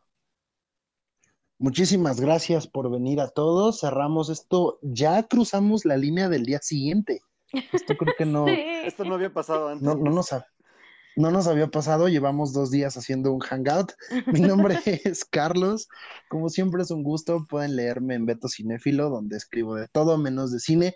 Estén muy atentos a las redes sociales de la Cuarta Pared, porque oficialmente los premios Soberanis 2020 están más cerca que nunca. En nuestras redes sociales van a poder encontrar el formulario para elegir a sus ganadores. Recuerden, los premios Soberanis premian la expectativa y sobre todo la imaginación de la de nominar películas, Películas que que no hemos visto. Exacto. Esa es nuestra dinámica favorita en la cuarta pared. Como siempre, agradezco muchísimo compartir el espacio con ustedes. Espero que hayan tenido una plática interesante el día de hoy espero que ustedes, como escuchas, también disfruten muchísimo de esto. Nos vemos en la próxima. Muy probablemente el tema siguiente les va a sacar canas verdes a la gran mayoría de nuestros escuchas. Así quédense pendientes y nos escuchamos hasta la próxima. Los temas más relevantes del cine y la televisión los encuentras en el podcast de la Cuarta Pared MX.